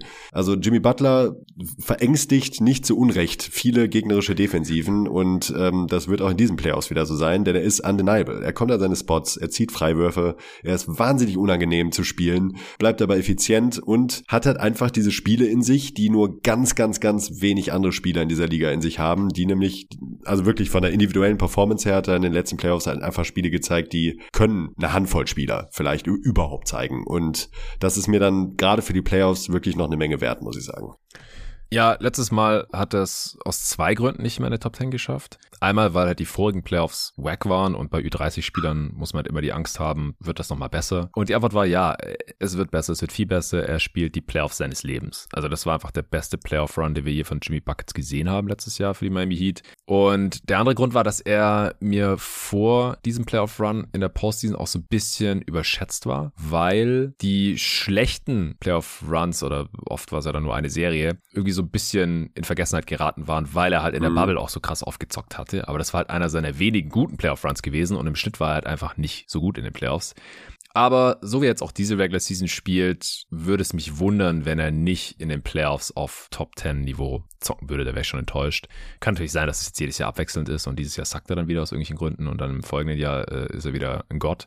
Aber ewig kann es auch nicht mehr weitergehen, denn er ist halt schon 33 oder so. Ich hab's hier. Ja, 33, wird im September sogar schon 34. Also könnte auch eventuell, in so einem Alter ist es immer im Bereich des Möglichen, der, der letzte sehr gute Playoff-Run von Jimmy Butler gewesen sein oder diese Saison der letzte gute Run sein. Aber die Upside ist halt da. Also ich nehme lieber diese Upside mit, als diese Upside mit Booker, Mitchell oder Jokic halt sehr wahrscheinlich nicht zu haben. Nee, glaube ich, also sehe ich auch nicht. Das Upside ist bei Butler halt einfach wirklich insane. Das kann man genau. nicht anders sagen. Ja. Okay, dann bin ich jetzt sehr gespannt auf deinen Platz 7. Da habe ich LeBron James. Uh, den habe ich auf 6. Okay. Ja, ich habe mir lange überlegt und ich ich, oh Gott, ich ziehe mir wahrscheinlich den Hate von allen Mavs-Fans zu, aber ich habe hier Luka Doncic runtergeschoben. Uff. Ja. Okay. Wegen der Defense? Wegen der Defense und wegen des offensiven Stils weil ich mir einfach nicht sicher bin, ob man mit dieser heliozentrischen Offense tatsächlich vier Serien gewinnen kann mhm. und Champ werden kann. Und also es ist natürlich super schwer, ihn irgendwie zu stoppen und gegen ihn zu schemen. Er stellt jede Playoff-Defense vor Probleme. Und ich vertraue ihm natürlich auch viel mehr als jetzt Butler oder Embiid oder all, allen anderen genannten. Aber A, kann er im Gegensatz zu allen, die ich jetzt vor ihm habe, defensiv deutlich härter attackiert werden. Es sei denn, da ändert sich irgendwas Stimmt. bei ihm er hat den Körper eigentlich, dass es nicht der Fall sein müsste, aber er hat nicht die Kraft oder nicht die körperliche Fitness, dass er defensiv einfach besser ist und besser sein Mann steht. Er muss da komplett versteckt werden. Es muss Scrams, Switches geben, damit er aus den Mismatches raus switchen kann, wenn der Mann, den er verteidigt, irgendwie einen Screen stellt und solche Sachen haben wir gegen die Suns letztes Jahr gesehen. Und gegen die Warriors hat es dann halt letztendlich nicht mehr geklappt. Die haben einfach die Mavs Defense dann irgendwann auseinandergenommen. Das lag auch an Luka Doncic. Ja, man hat halt ein Ceiling, ne, mit Luka. Das glaube ich halt auch. Und bei ja. allen anderen, die ich jetzt noch vor ihm habe, wenn die fit sind, da haben wir halt schon gesehen, die haben kein Ceiling. Die sind schon Champs und die sind schon Finals MVPs. Außer ja. einer. Außer einer, aber der war auch schon in Finals. äh, und der hat einfach ein Skillset, wo ich mir da keine Sorgen mache. Jason Tatum, ich kann schon sagen. Der ist jetzt hier noch in meiner Top 6 drin. Und alle anderen fünf Dudes sind Finals MVPs. Und also bei Doncic sind halt beide Enden des Feldes, wo ich ein bisschen Zweifel habe. Defense natürlich mehr als Offense. Defense kann man fixen. Offense kann man auch fixen, aber ihr müsst halt ganz anders spielen irgendwie. Ihr müsst auch mal auf Offball irgendwie was machen und nicht in jedem Angriff die ganze Zeit den Ball in der Hand halten, weil es ist halt auch anstrengend. Und dann auch Platz sein am Ende, ne? Das kommt halt auch noch dazu. Genau, ja, genau. Es ist halt so anstrengend, dass ich ja verstehe, dass er dann teilweise in der Crunch-Time schon nicht mehr ganz fit war oder dass er dann halt es in der Defense nicht so zeigen kann. Es fiel mir sehr schwer, ihn von drei, wo ich ihn letztes Jahr noch hatte, hier um vier Plätze auf sieben runterzuschieben. Vor allem, weil er letzte Saison geile Playoffs gezockt hat. Aber da war LeBron nicht in den Playoffs, den ich über ihm habe. Ein Spot. Und also da würde ich nicht für den Krieg ziehen, weil LeBron ist alt. Wir haben ihn seit Jahren nicht mehr in den Playoffs gesehen, aber wir haben halt auch schon gesehen, dass er halt weiß, wie man Playoff-Spiele gewinnt. nicht, nicht zu wenig. Wir haben halt auch schon gesehen, auf welchem Niveau er noch zocken kann, wenn er fit ist. Es ist halt nur lange her, ne? Das ist halt das Ja, genau. Es ist schon eine Weile her und also, seine letzten Playoffs waren, waren mies. Ja. Gar keine Frage. Also von mir aus kann man Doncic auch sehr gerne auf 6 sehen, aber höher dann aus meiner Sicht echt nicht mehr. Kawhi ist zurück, der war letztes Jahr auch nicht dabei. Und da habe ich halt diese Sorgen auch überhaupt nicht. Also außer, dass er halt vielleicht wieder irgendwas am Knie haben könnte. Aber wie gesagt, ich nehme halt lieber die Upside mit, als sehr sicher zu wissen, was ich von Doncic bekomme, aber halt auch massive Zweifel zu haben, ob das am Ende reicht an beiden Enden des Feldes. Ja, und, und, und bei LeBron auf der Gegenseite ist halt genau der Punkt, der hat halt keinen Ceiling in dieser Hinsicht, weil wir es halt tausendfach gesehen haben. Auch wenn er das jetzt natürlich nochmal zeigen müsste in, in, in seinem Alter, weil das hat er jetzt ja. eben schon einige Jahre nicht mehr getan. Ähm, und das wäre bei mir jetzt tatsächlich auch nochmal so ein kritischer Punkt dieses Jahr. Also wenn die Lakers es, wie es aller Voraussicht nach gerade aussieht, in die Playoffs schaffen, ja. ähm, wie performt LeBron ist für mich auch wirklich als Fan natürlich sowieso, aber auch generell wirklich nochmal sehr interessant. Ob, ob er wirklich noch in der Lage ist, trotz eines Anthony Davis, den du jetzt ja sogar auf 10 hattest, der beste Spieler eines, keine Ahnung, Conference Finals Runs Teams zu sein oder gar sogar Finals Runs Teams, Teams, ähm, wenn er das nochmal zeigen kann, was super krass wäre, dann kann er sich sicherlich sogar nochmal in die Top 5 äh, katapultieren. Ja, ja, ja, auf jeden Fall. Das halte ich aber halt ist, auch ist, eben ist, nicht für sehr drin. wahrscheinlich, deshalb habe ich ihn halt auf äh, 7. Ja, genau. Also 6, 7, so um den Dreh hatte ich auch für richtig. Wo hast denn du Doncic? Ich habe Doncic auf 6. Ach so, ja. Okay, gut. Ja. Dann müssen wir doch auch nicht weiter darüber diskutieren, glaube ich. Ähm, dann äh, können wir direkt zu Platz 5 kommen. Ja, und da habe ich äh, Jason Tatum. Da habe ich den amtierenden Finals-MVP Stephen Curry. Uh. Ja, okay. Ich habe ihn damit schon zwei Plätze hoch, hochgeschoben, von sieben auf fünf. Das hat er sich verdient nach dem letztjährigen Playoff-Run. Aber er ist noch mal ein Jahr älter und mhm auch bei den Warriors musste ein bisschen was zusammenkommen, dass sie das so durchziehen konnten. Und ich habe mich jetzt hier im Zweifel halt dann doch für die großen Wings entschieden vor dem kleinen Guard, auch wenn es uns letzte Saison gezeigt hat und äh, Finals MVP wurde bester Spieler vom Championship Team, war äh, undeniable genug, war defensiv kein großes Problem, war, wenn die anderen Dudes fit sind, dann habe ich die halt alle vor ihm. Also finde ich im Vakuum auch durchaus okay, gerade eben wenn man diesem undeniable Player Type irgendwie, wenn man dem treu bleiben möchte mit diesen Wings eben, wo wir jetzt halt auch noch einen Haufen haben. Ja. Aber ich äh, bin bei Steph da geblieben, wo ich ihn auch in der Top 30 hatte, auf zwei tatsächlich. Weil er mir eben, also Steph hat bei mir in den letzten Playoffs alle letzten kleinen Zweifel, die ich noch an ihm hatte, ausgeräumt und dann spricht für mich halt einfach nichts mehr dagegen. Ja, auch ein bisschen verletzungsanfällig. Okay, okay. Ja, das ist ein Punkt tatsächlich. Also das ist allein schon ein Grund, wieso ich Janis und Jason Tatum vor ihm habe. Die sind einfach, ja, fitter im Schnitt. Oder Janis zockt halt im Zweifel auch einfach angeschlagen, haben wir auch schon gesehen. Aber zwei andere Dudes hier, ja? Ja, genau, die anderen aber, zwei. Also Durant und Kawhi. Genau, die sind noch verletzungsanfälliger als, als Curry, ja. aber halt noch viel mehr undeniable. Ja, wobei halt die Durant-Serie ist halt schon so ein Ding, ne, finde ich, gegen Boston. Ich habe ihn immer noch auf eins, also wir können das jetzt ja auch ein bisschen öffnen, weil er vom Skillset her halt immer noch am schwersten zu verteidigen ist, meiner Meinung nach. Das also einfach ja. eigentlich nicht zu verteidigen ja. ist, aber die Celtics haben es letztes Jahr halt irgendwie geschafft. Das Ding ist, er war nicht gut, aber nicht so schlecht, wie es, wie es teilweise gemacht wird, aus meiner Sicht. Und die Serie an sich, es war zwar ein Sweep, aber die einzelnen Spiele waren ja doch durchaus knapp. Und es hat halt außer den Celtics auch niemand dieses Personal gegen KD. Und ich glaube, selbst wenn er nochmal gegen die Celtics spielt, dann wüsste er dieses Mal, was da auf ihn zukommt und hätte wahrscheinlich auch ein paar Counters. Weil er, er spielt ja, ja offensiv die vielleicht beste Saison Fall. seiner Karriere. Also er hat eine ja. 68er Prozent Shooting. Das, er ist vielleicht noch mal besser geworden. Und defensiv finde ich ihn auch richtig krass diese Saison. Das also, heißt, warum du ihn bei der Top 30 nicht auf 1 hattest, war auch tatsächlich deine einzige Faktor Regular Season. Availability während der Regular ja. Season. Ja. Und das hat sich ja auch noch bestätigt. Ja, ja, absolut. Also ich bin nicht verheiratet mit Durant auf 1, aber wenn man einfach sagen kann, ja, okay, vielleicht hält er auch nicht diese acht Wochen durch, würde ich bei Tatum und Janis halt als wahrscheinlicher ansehen. Aber Janis ist eine krasse offensive Force, aber wir haben halt auch schon den Gameplan gegen ihn gesehen, wie man ihn einigermaßen einschränken kann. Ja. Letztes Jahr auch von den Celtics interessanterweise äh, gegen gegen Janis als Middleton gefehlt hat. Da musste auch einiges zusammenkommen, deswegen habe ich Janis auch auf zwei. Ich könnte es vollkommen nachvollziehen, wenn man Janis hier auf eins setzt. Aber ich glaube, Durant ist einfach noch schwerer zu verteidigen, weil du kannst halt die ganze Zone, Zone zunageln mhm. und er wirft einfach über alle drüber die ganze Zeit. Ja, ja, also ich habe Durant auf drei, ich habe Janis äh, auf eins, Steph auf zwei. Okay. Ähm, und bei Janis bleibe ich erstmal noch dabei. Also auch trotz trotz der letzten Saison, wo die Celtics ihn halt eben dann auch ihm auch die Ketten angelegt haben, äh, wo er trotzdem noch sehr stark gespielt hat, muss man auch fairerweise sagen. Also ich fand Janis gegen die Celtics auch deutlich besser als KD gegen die Celtics. Ähm, mm. Trotzdem, also Janis bleibt bei mir halt einfach der Spieler, der halt vorne und hinten so stark ist und die Teams so extrem unter Druck setzt, dass ich mich da schwer verlösen konnte, ihn als, also er ist für mich halt auch immer noch der beste Spieler der Liga. Deshalb wollte ich hier dann auch konsequent sein und ihn hier auch auf die Eins setzen.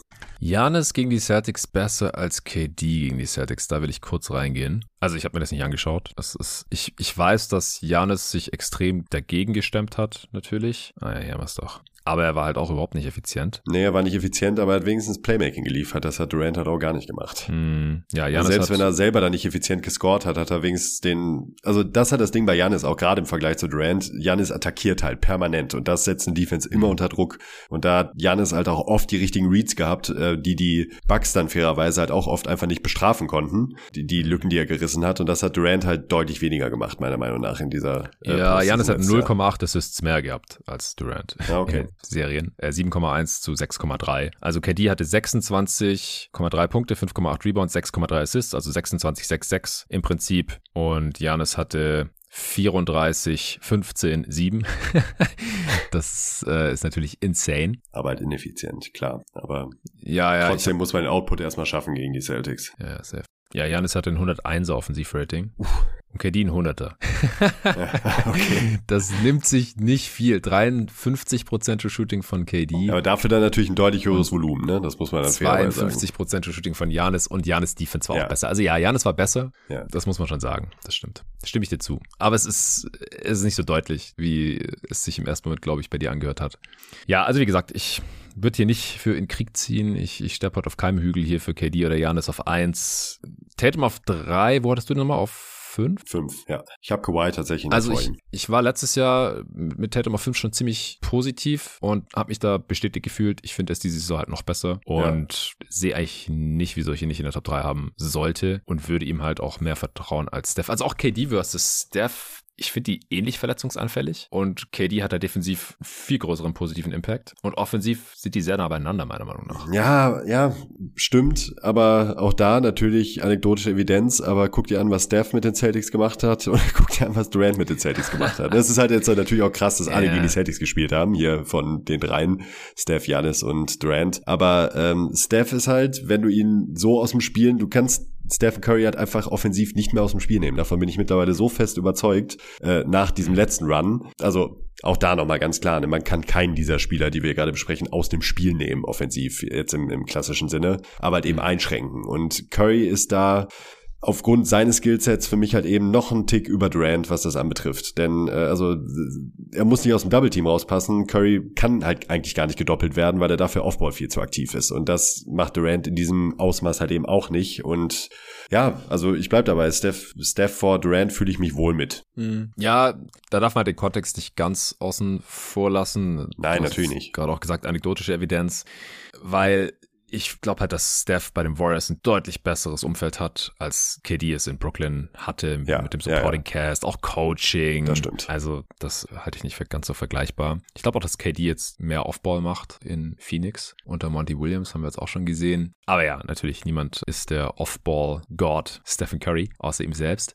Nee, kann ich verstehen, aber wie gesagt, offensiv sind sie nämlich nah genug beieinander und dann äh, schlägt hier halt Kevin Durant's defensiver Impact noch zu Buche. Und Kawhi vor Tatum würde ich eigentlich äh, ganz klar so rechtfertigen, weil ich sein offensives Ceiling einfach höher finde. Ich finde Kawhi einfach nochmal eine Spur mehr undeniable, wenn, wenn man so will, als äh, Jason Tatum. Gerade in einem Playoff-Setting. Also Kawhi Leonard ist halt einfach nicht davon abzuhalten, irgendwie an seine Spots zu kommen. Und bei Tatum hat man ja dann auch in den Finals wieder gemerkt, dass das schon irgendwie möglich ist. Ne? Das natürlich auch auf einem hohen Level, aber das sehe ich bei Kawhi halt nicht. Also ich glaube, bei äh, so Kawhi anstelle von Tatum ähm, in den letzten Finals hätte anders ausgesehen. Auch das natürlich viele hätte, hätte Fahrradkette, keine Frage. Aber ähm, für eine Postseason jetzt, äh, auch so wie Kawhi jetzt gerade wieder aussieht, fühle ich mich einen Ticken wohler mit Kawhi vor ihm. Also hätte ich dann, äh, wäre Kawhi dementsprechend meine Nummer vier. Ja, also ich habe ihn auf, auch auf vier, aber halt Tatum auf drei und Curry auf fünf.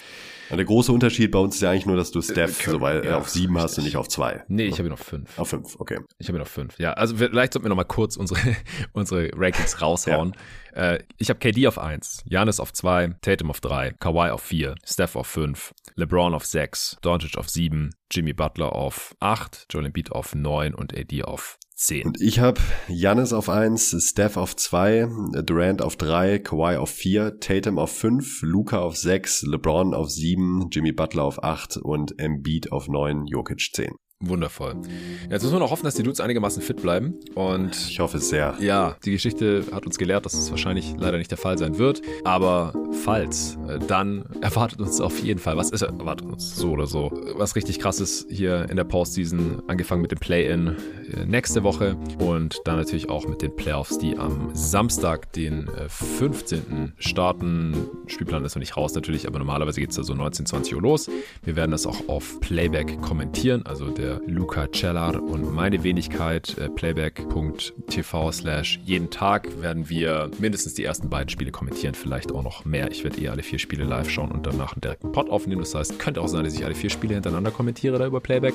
Und weil es Wochenende ist, könnt ihr da gerne alle beiwohnen, wenn ihr einen League Pass Account habt. Ihr müsst euch einfach auf playback.tv slash jeden Tag mit eurem League Pass Account einloggen und dasselbe wird es dann wieder auch am Sonntag geben und auch am zweiten Playoff-Wochenende zumindest mal immer die beiden frühen Games und dann mal schauen. Unter der Woche werde ich auch immer mindestens ein Spiel live kommentieren, weil ich da auch Stand jetzt alles äh, live schauen werde und werde das aber dann auch immer im Supporter Discord auf Twitter und Instagram anpreisen, bewerben und äh, verlinken. Das findet ihr dann, das bekommt ihr dann auf jeden Fall mit. Vorher gibt es noch am Sonntag das große Regular Season Finale. Alle 30 Teams spielen in 15 Spielen in zwei Zeitslots. Der erste ist ab 19 Uhr. Da spielen 16 Teams in 8 Spielen gleichzeitig und der zweite Zeitslot ist direkt dahinter, 21.30 Uhr unserer Zeit am 9. April. Das ist der Ostersonntag. Am Montag ist Feiertag. Das heißt, die meisten von euch können wahrscheinlich ausschlafen.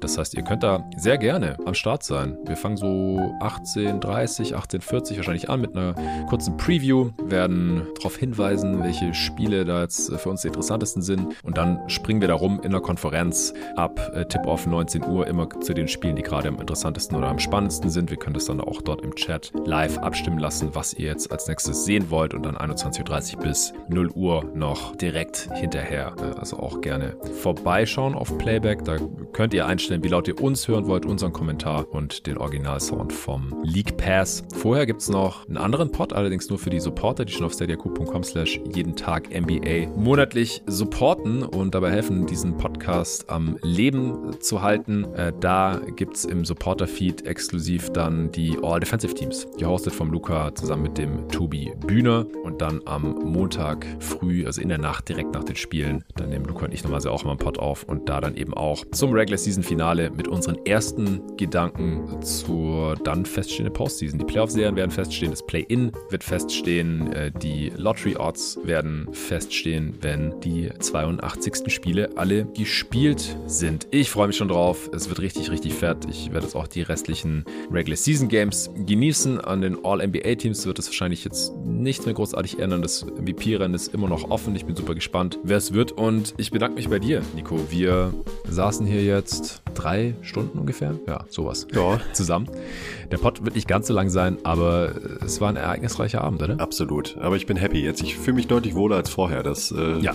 ist schon mal eine gute Sache. Ja, ja, es geht mir gerade ständig so, weil ich meine, das äh, sind ja auch große Dinge. Die Pods werden viel gehört und viel diskutiert dann heute. Heute ging es auch ab im Supporter-Discord. Also wenn ihr supportet, dann könnt ihr nicht nur alle Folgen hören, sondern auch in unseren Discord-Channel reinkommen, wo mittlerweile so 400 Leute sich schon tummeln und immer über die Pods und alles mögliche, was so im NBA-Basketball-Bereich passiert, äh, diskutieren. Und da ging es natürlich auch ab mit den Awards und, und wer da für wen abgestimmt hat und so. Also man macht sich ja immer richtig viel Gedanken, ist vorher auch ein bisschen gestresst und, und aufgeregt vielleicht und dann, wenn es vorbei ist und man hat alles rausgehauen, was man hatte und dann, wenn ich dann auch noch den Pod gecuttet und gemixt und rausgehauen habe, äh, dann setzt die Entspannung ein und man ist dann normalerweise auch zufrieden. Und das äh, bin ich jetzt schon. Ich auch. Sehr schön. Dann danke nochmal an dich, Nico. Allen danke fürs Zuhören und wir hören uns am Sonntagabend. Hoffentlich. Bis dahin.